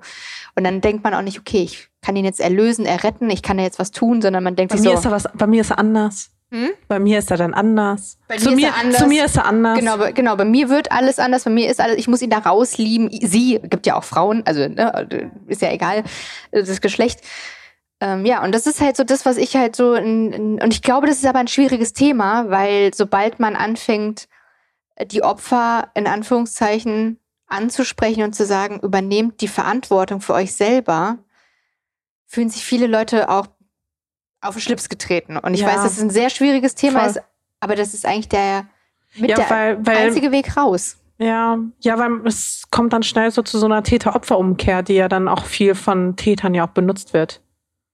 Ja, darum geht's Oder aber gar nicht. Sondern, ja. also das geht nicht genau, darum. Genau, aber so, aber so kommt also so interpretieren das dann es, vielleicht äh, manche. Kann es vielleicht wahrgenommen werden. Es geht nicht darum, irgendwelche Taten abzumildern. Und wie gesagt, ich habe es selber schon auch erlebt. Und die Frage, die ich mir stellen konnte, die Frage, die ich mir lange gestellt habe, war, was stimmt mit ihm nicht? Und dann habe ich mich irgendwann gefragt, weil ich habe das nämlich vielen Leuten erzählt und alle so, warum bist du da geblieben? Und dann habe ich mir diese Frage gestellt. Weil die kann ich beantworten und an der kann ich arbeiten. Was mit ihm nicht stimmt, da kann ich gar nichts machen. Und was, Warum bist du geblieben? Ja, weil ich zu tolerant war, weil ich gedacht habe, ich kann ihn retten, weil ich gedacht habe, es ist mein Job, das zu tun, äh, das auszuhalten zu müssen und solche Geschichten. Und dann kam halt noch das junge Alter dazu, ne, sich dann vielleicht auch mehr gefallen lassen oder ja, es ändert sich, er ändert sich und so. Am Arsch. ja. Ja, wenn jemand ein, zwei Mal Scheiße baut, dann macht er es auch weiterhin und es wird nicht besser. Menschen ändern sich nicht so wirklich. Ja, es ist halt. Ist man das nicht in Beziehungen? Ich finde es halt auch individuell schwierig und da muss man auch individuell, äh, individuell gucken, aber es gibt nun mal einfach auch Konstellationen, die nicht passen. Es gibt Leute, die triggern sich extrem an, die irgendwelche, weiß ich nicht, Wunden äh, aufreißen und so. Und da muss man sich auch überlegen. Es gibt ja auch Konstellationen, die machen erst eine toxische Beziehung und dann sind die zu, auseinander und haben neue Partner und da ist gar nichts. Das gibt's ja auch. Also man hat ja auch manchmal eben, wie gesagt, seinen Anteil auch daran. Aber danach hast du keine toxischen Beziehungen mehr geführt? Ich hatte danach noch eine Beziehung, die auf jeden Fall nicht gesund war. Aber die war, also da war aber auch viel, wo ich sagen muss, das konnte ich nicht wissen. Also weil viel im Verborgenen stattfand und dann erst später rauskam. Und jetzt im Nachgang natürlich scheiße, aber zu dem Zeitpunkt hatte ich das nicht, habe ich das nicht gemerkt. Und inzwischen ist es so, dass ich Beziehungen auch ich habe dir das vorhin schon in deiner Küche gesagt. Ich bin mit meinen Ex-Freunden auch noch befreundet. Also selbst mit meinem ersten Freund, außer eben mit diesem einen, der mich gehauen hat, also geschlagen hat. Mit dem habe ich will ich auch nicht. Aber ich bin mit allen meinen Ex-Freunden befreundet und ich kann mit jedem Kaffee trinken gehen. Ich bin mit allen cool und für mich sind Beziehungen eben auch was, wo man gemeinsam wächst. Und ich finde es immer so schwierig, wenn man dann irgendwie so Rosenkriege anfängt und sagt, ja, mein blöder Ex und so. Ja, aber vielleicht war man selber auch blöd. Weil man ist selber auch nicht immer cool. Wie ist dir das gelungen? War häufig, also die meisten haben ja schon dann eher so Rosenkriege, ne? Wie schafft man es, mit seinem Ex noch befreundet zu sein? Du musst dein Ego ablegen. Also du musst eben dieses äh, überlegen, warum würde das nicht funktionieren. Also es kann ja sein, dass es dir zum Beispiel sehr dolle wehtut. Mhm. Das ist ja ein legitimer Punkt, auch mit jemandem vielleicht keinen Kontakt zu haben. Voll. Das war jetzt bei mir nicht der Fall mhm. und das bei meinen Ex-Partnern auch nicht. Man geht weiter, irgendwann kommt man über den Schmerzen weg, vielleicht lernt jemand jemand Neues kennen. Also das das ist schon mal vorausgesetzt. Und dann muss man sein Ego ablegen. Also so dieses, der darf jetzt keine neue haben, dass man dann irgendwie so anfängt und so, sondern äh, einfach sich auch für die andere Person dann freuen. So, okay, wir haben unseren Weg zusammengegangen und jetzt geht jeder seinen getrennten Weg. Voll schön, dass du jemand Neues kennengelernt hast. Also finde ich voll gut. Und das ist ja auch eine, du bist ja auch mit jemandem zusammen gewesen und auch nicht ohne Grund. Du magst die Person ja auch. Und dann kann man ja auch noch weiterhin Zeit miteinander verbringen, ohne dass man eine Beziehung hat. Also, weil es ja dann offensichtlich an irgendwas gescheitert ist. Und ich finde es eigentlich gar nicht so schwer, ehrlich gesagt. Ein paar letzte Fragen habe ich noch. Hast du ein Guilty Pleasure. Romcoms. Was? Romcoms. Was ist das? Du weißt nicht, was Romcoms sind? Nee. Äh, Romantic Comedies. Oh. Oh. Okay. Ja, ich liebe Romcoms. Ich bin großer Romcom-Fan, vor allen Dingen so also englische, richtig cheesy, richtig cheesy. Wirklich? Ja. Okay, du brichst gerade. Ja, I know. Gibt es da irgendwie einen Favoriten? Club der Teufelin finde ich mega geil. Ähm, oder The Other Girlfriend heißt der, glaube ich, mit mhm. Cameron Diaz, äh, wo. Ah ja, ich glaube, den kenne ich, den habe ich irgendwo auf einem Flug mal geguckt. Wo der Typ dann irgendwie so mehrere Freundinnen ja, ja, genau. hat und die rotten sich dann zusammen gegen ja, ihn und so. Ich finde es so unterhaltsam. Okay. Ach krass. Oder tatsächlich Liebe, auch schöner Film. Letztens habe ich auch einen gesehen. Ah, ich weiß gar nicht mehr, wie der hieß. War auch, war auch Englisch. Ja, sowas gucke ich voll gerne. Ach krass. Und wenn ich in deinen YouTube-Verlauf schauen würde, was würde ich da so finden? Dokus. Hm. Ja, also vor allen Dingen Art-Dokus gucke ich immer über YouTube. Okay. Kannst du da einen empfehlen? Doku? Ja, eine Arte-Doku. Ähm, also welche war so richtig mindblowing in letzter Zeit? Die, Weil die machen ja richtig gute, ne? Ja. Die machen richtig gute Dokus, muss man dazu sagen. Äh, richtig krass fand ich, habe ich jetzt gesehen über Kinderhandel, wo es darum ging, dass Kinder aus Osteuropa verschleppt werden, zum Beispiel nach Paris, um da zu klauen. Ähm, war, war krass. Mhm. Und ähm, was ich auf jeden Fall empfehlen kann, das hab, die habe ich auch schon häufiger empfohlen, auch so habe ich ich ja schon mal im Internet erzählt, äh, zum Thema Zucker. Vom Arte gibt es eine, eine Doku zum Thema Zucker und das ist richtig interessant. Da geht es auch so darum, der Irrglaube mit Smoothies und so weiter und wie viel Zucker man am Tag zu sich nehmen soll und die Zuckerindustrie und was die alles so macht, auch in Lateinamerika, dass zum Beispiel dieser billige Zucker, also es immer mehr billiger Zucker quasi drin ist, aus Mais gewonnen und dass der halt viel schlechter ist, noch wegen Glykä glykämischer Index. Oh Gott, der erschlagen mich die Biochemiker. ähm, und das ist, äh, das war voll interessant, fand ich. Also so auch zu sehen, wie viel mehr Zucker in den Lebensmitteln ist ist eh krass, wie, wie sich unsere Welt in den letzten Jahren verändert also, hat. Und das, auch wie die Anfänge davon waren, das wusste hm. ich auch nicht. Zum Beispiel, ich glaube, in den 80er oder 90er gab es so eine äh, Fat-Free-Bewegung. Und ähm, dann haben, war quasi weniger Fett in den Lebensmitteln, aber dafür haben die, hat die Industrie mehr Zucker reingemacht. Und äh, dann auch zu sehen, wie die Zahlen hm. ansteigen von Menschen, die zum Beispiel sehr extrem übergewichtig sind und so. Und dass das halt auch unmittelbar damit zusammenhängt und auch wie in Kindernahrungsmitteln dann schon Zucker drin ist. Also echt krass. Also da ist man so, okay, ich bin, ich bin auch, ich gehöre auch zu den Leuten, die dieser, weiß ich nicht, da gefangen sind in diesem Zuckerding. Hm, krass. Ähm, ja, Die Zuckerlüge hab, heißt es, glaube ich. Okay, sehr gut. Gucke ich mir auf jeden Fall mal an. Ich, was habe ich denn? Gestern eine Studie gelesen, ähm, dass die Babyboomer-Generation, das hat mich irgendwie das beschäftigt mich immer noch bis heute, ne? dass die Babyboomer-Generation, also unsere Eltern, ähm, kognitiv stärker abbauen als die Generation davor. Und man kennt die Ursache irgendwie noch nicht. Es war jetzt auch bezogen auf Menschen in Amerika, aber dass sie so ab 50 stark abbauen. Mhm. Und da war ich so, ist ja auch kein Wunder, weil schlechte Ernährung, wenig Bewegung, mhm. kommt ja so vieles zusammen. Viel Fernsehen. Ja, ähm, und auch im gleichen Zusammenhang hatte ich dann noch so eine Folge SWR 2 Wissen gehört. Mhm. Ähm, Höre ich auch gerne. Da war jetzt irgendwie in der einer der letzten Folgen haben sie das Thema Facebook und Social Media behandelt. Mhm.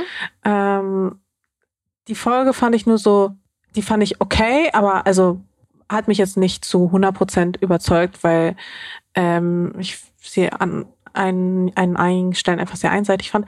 Aber was ich spannend fand, war, dass sie nochmal ganz kurz und knapp den Unterschied zwischen Serotonin und Dopamin erklärt Serotonin. haben. Serotonin. Was habe ich gesagt? Serotonin. Ist nicht so, so schlimm, aber Serotonin okay. und du, ja. Ja, ja, den Unterschied zwischen Serotonin und Dopamin ja. ähm, erklärt haben. Und irgendwie, ich hatte die zwar immer so zusammengepackt, mhm. aber der wesentliche Unterschied ist wohl, dass bei Dopamin ähm, der Körper sagt, geil, geil, geil, ich will mehr. Mhm und ähm, Dopamin in Übermengen sch schädlich ist. Und Serotonin ist so, geil, geil, geil, das reicht mir. Mhm. Und ähm, eigentlich, und Glück quasi aus dem äh, Ser Serotonin, Se jetzt bin ich richtig verwirrt, Serotonin-Hormon ja. äh, ähm, heraus entsteht und äh, Dopamin äh, eben nicht.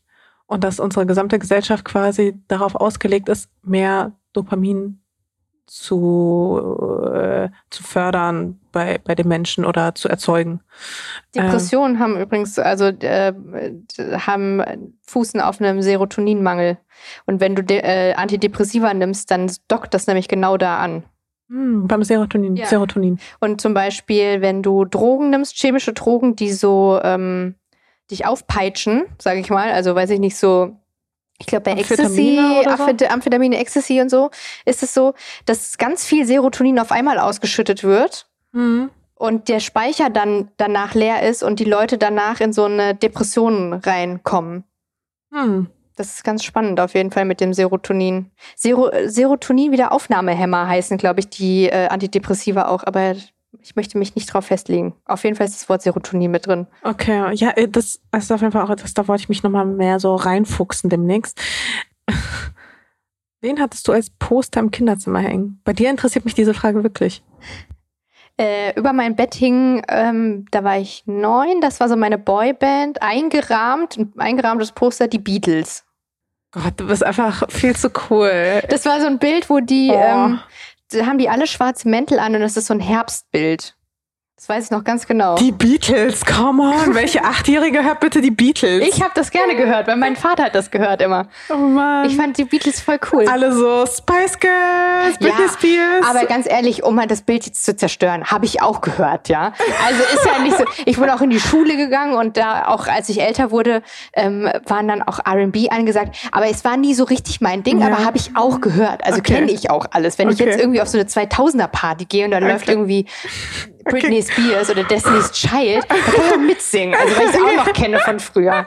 Ich habe zum Beispiel dann eher lieber um die 2000er Jahre dann eher immer sowas wie Limp Bizkit gehört oder Linkin Park und oh ja, die waren bei mir auch sehr groß. das war dann äh, eher das, was ich, was ich präferiert habe. Ey, ganz ehrlich, alles andere kannte ich auch. Und ich war auch, ich hatte auch mal eine kurze Phase, wo ich große äh, Ohrringe getragen habe und so.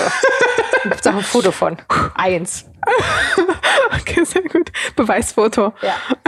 okay. Ähm, was hat dich in den letzten zwölf Monaten besonders stolz gemacht?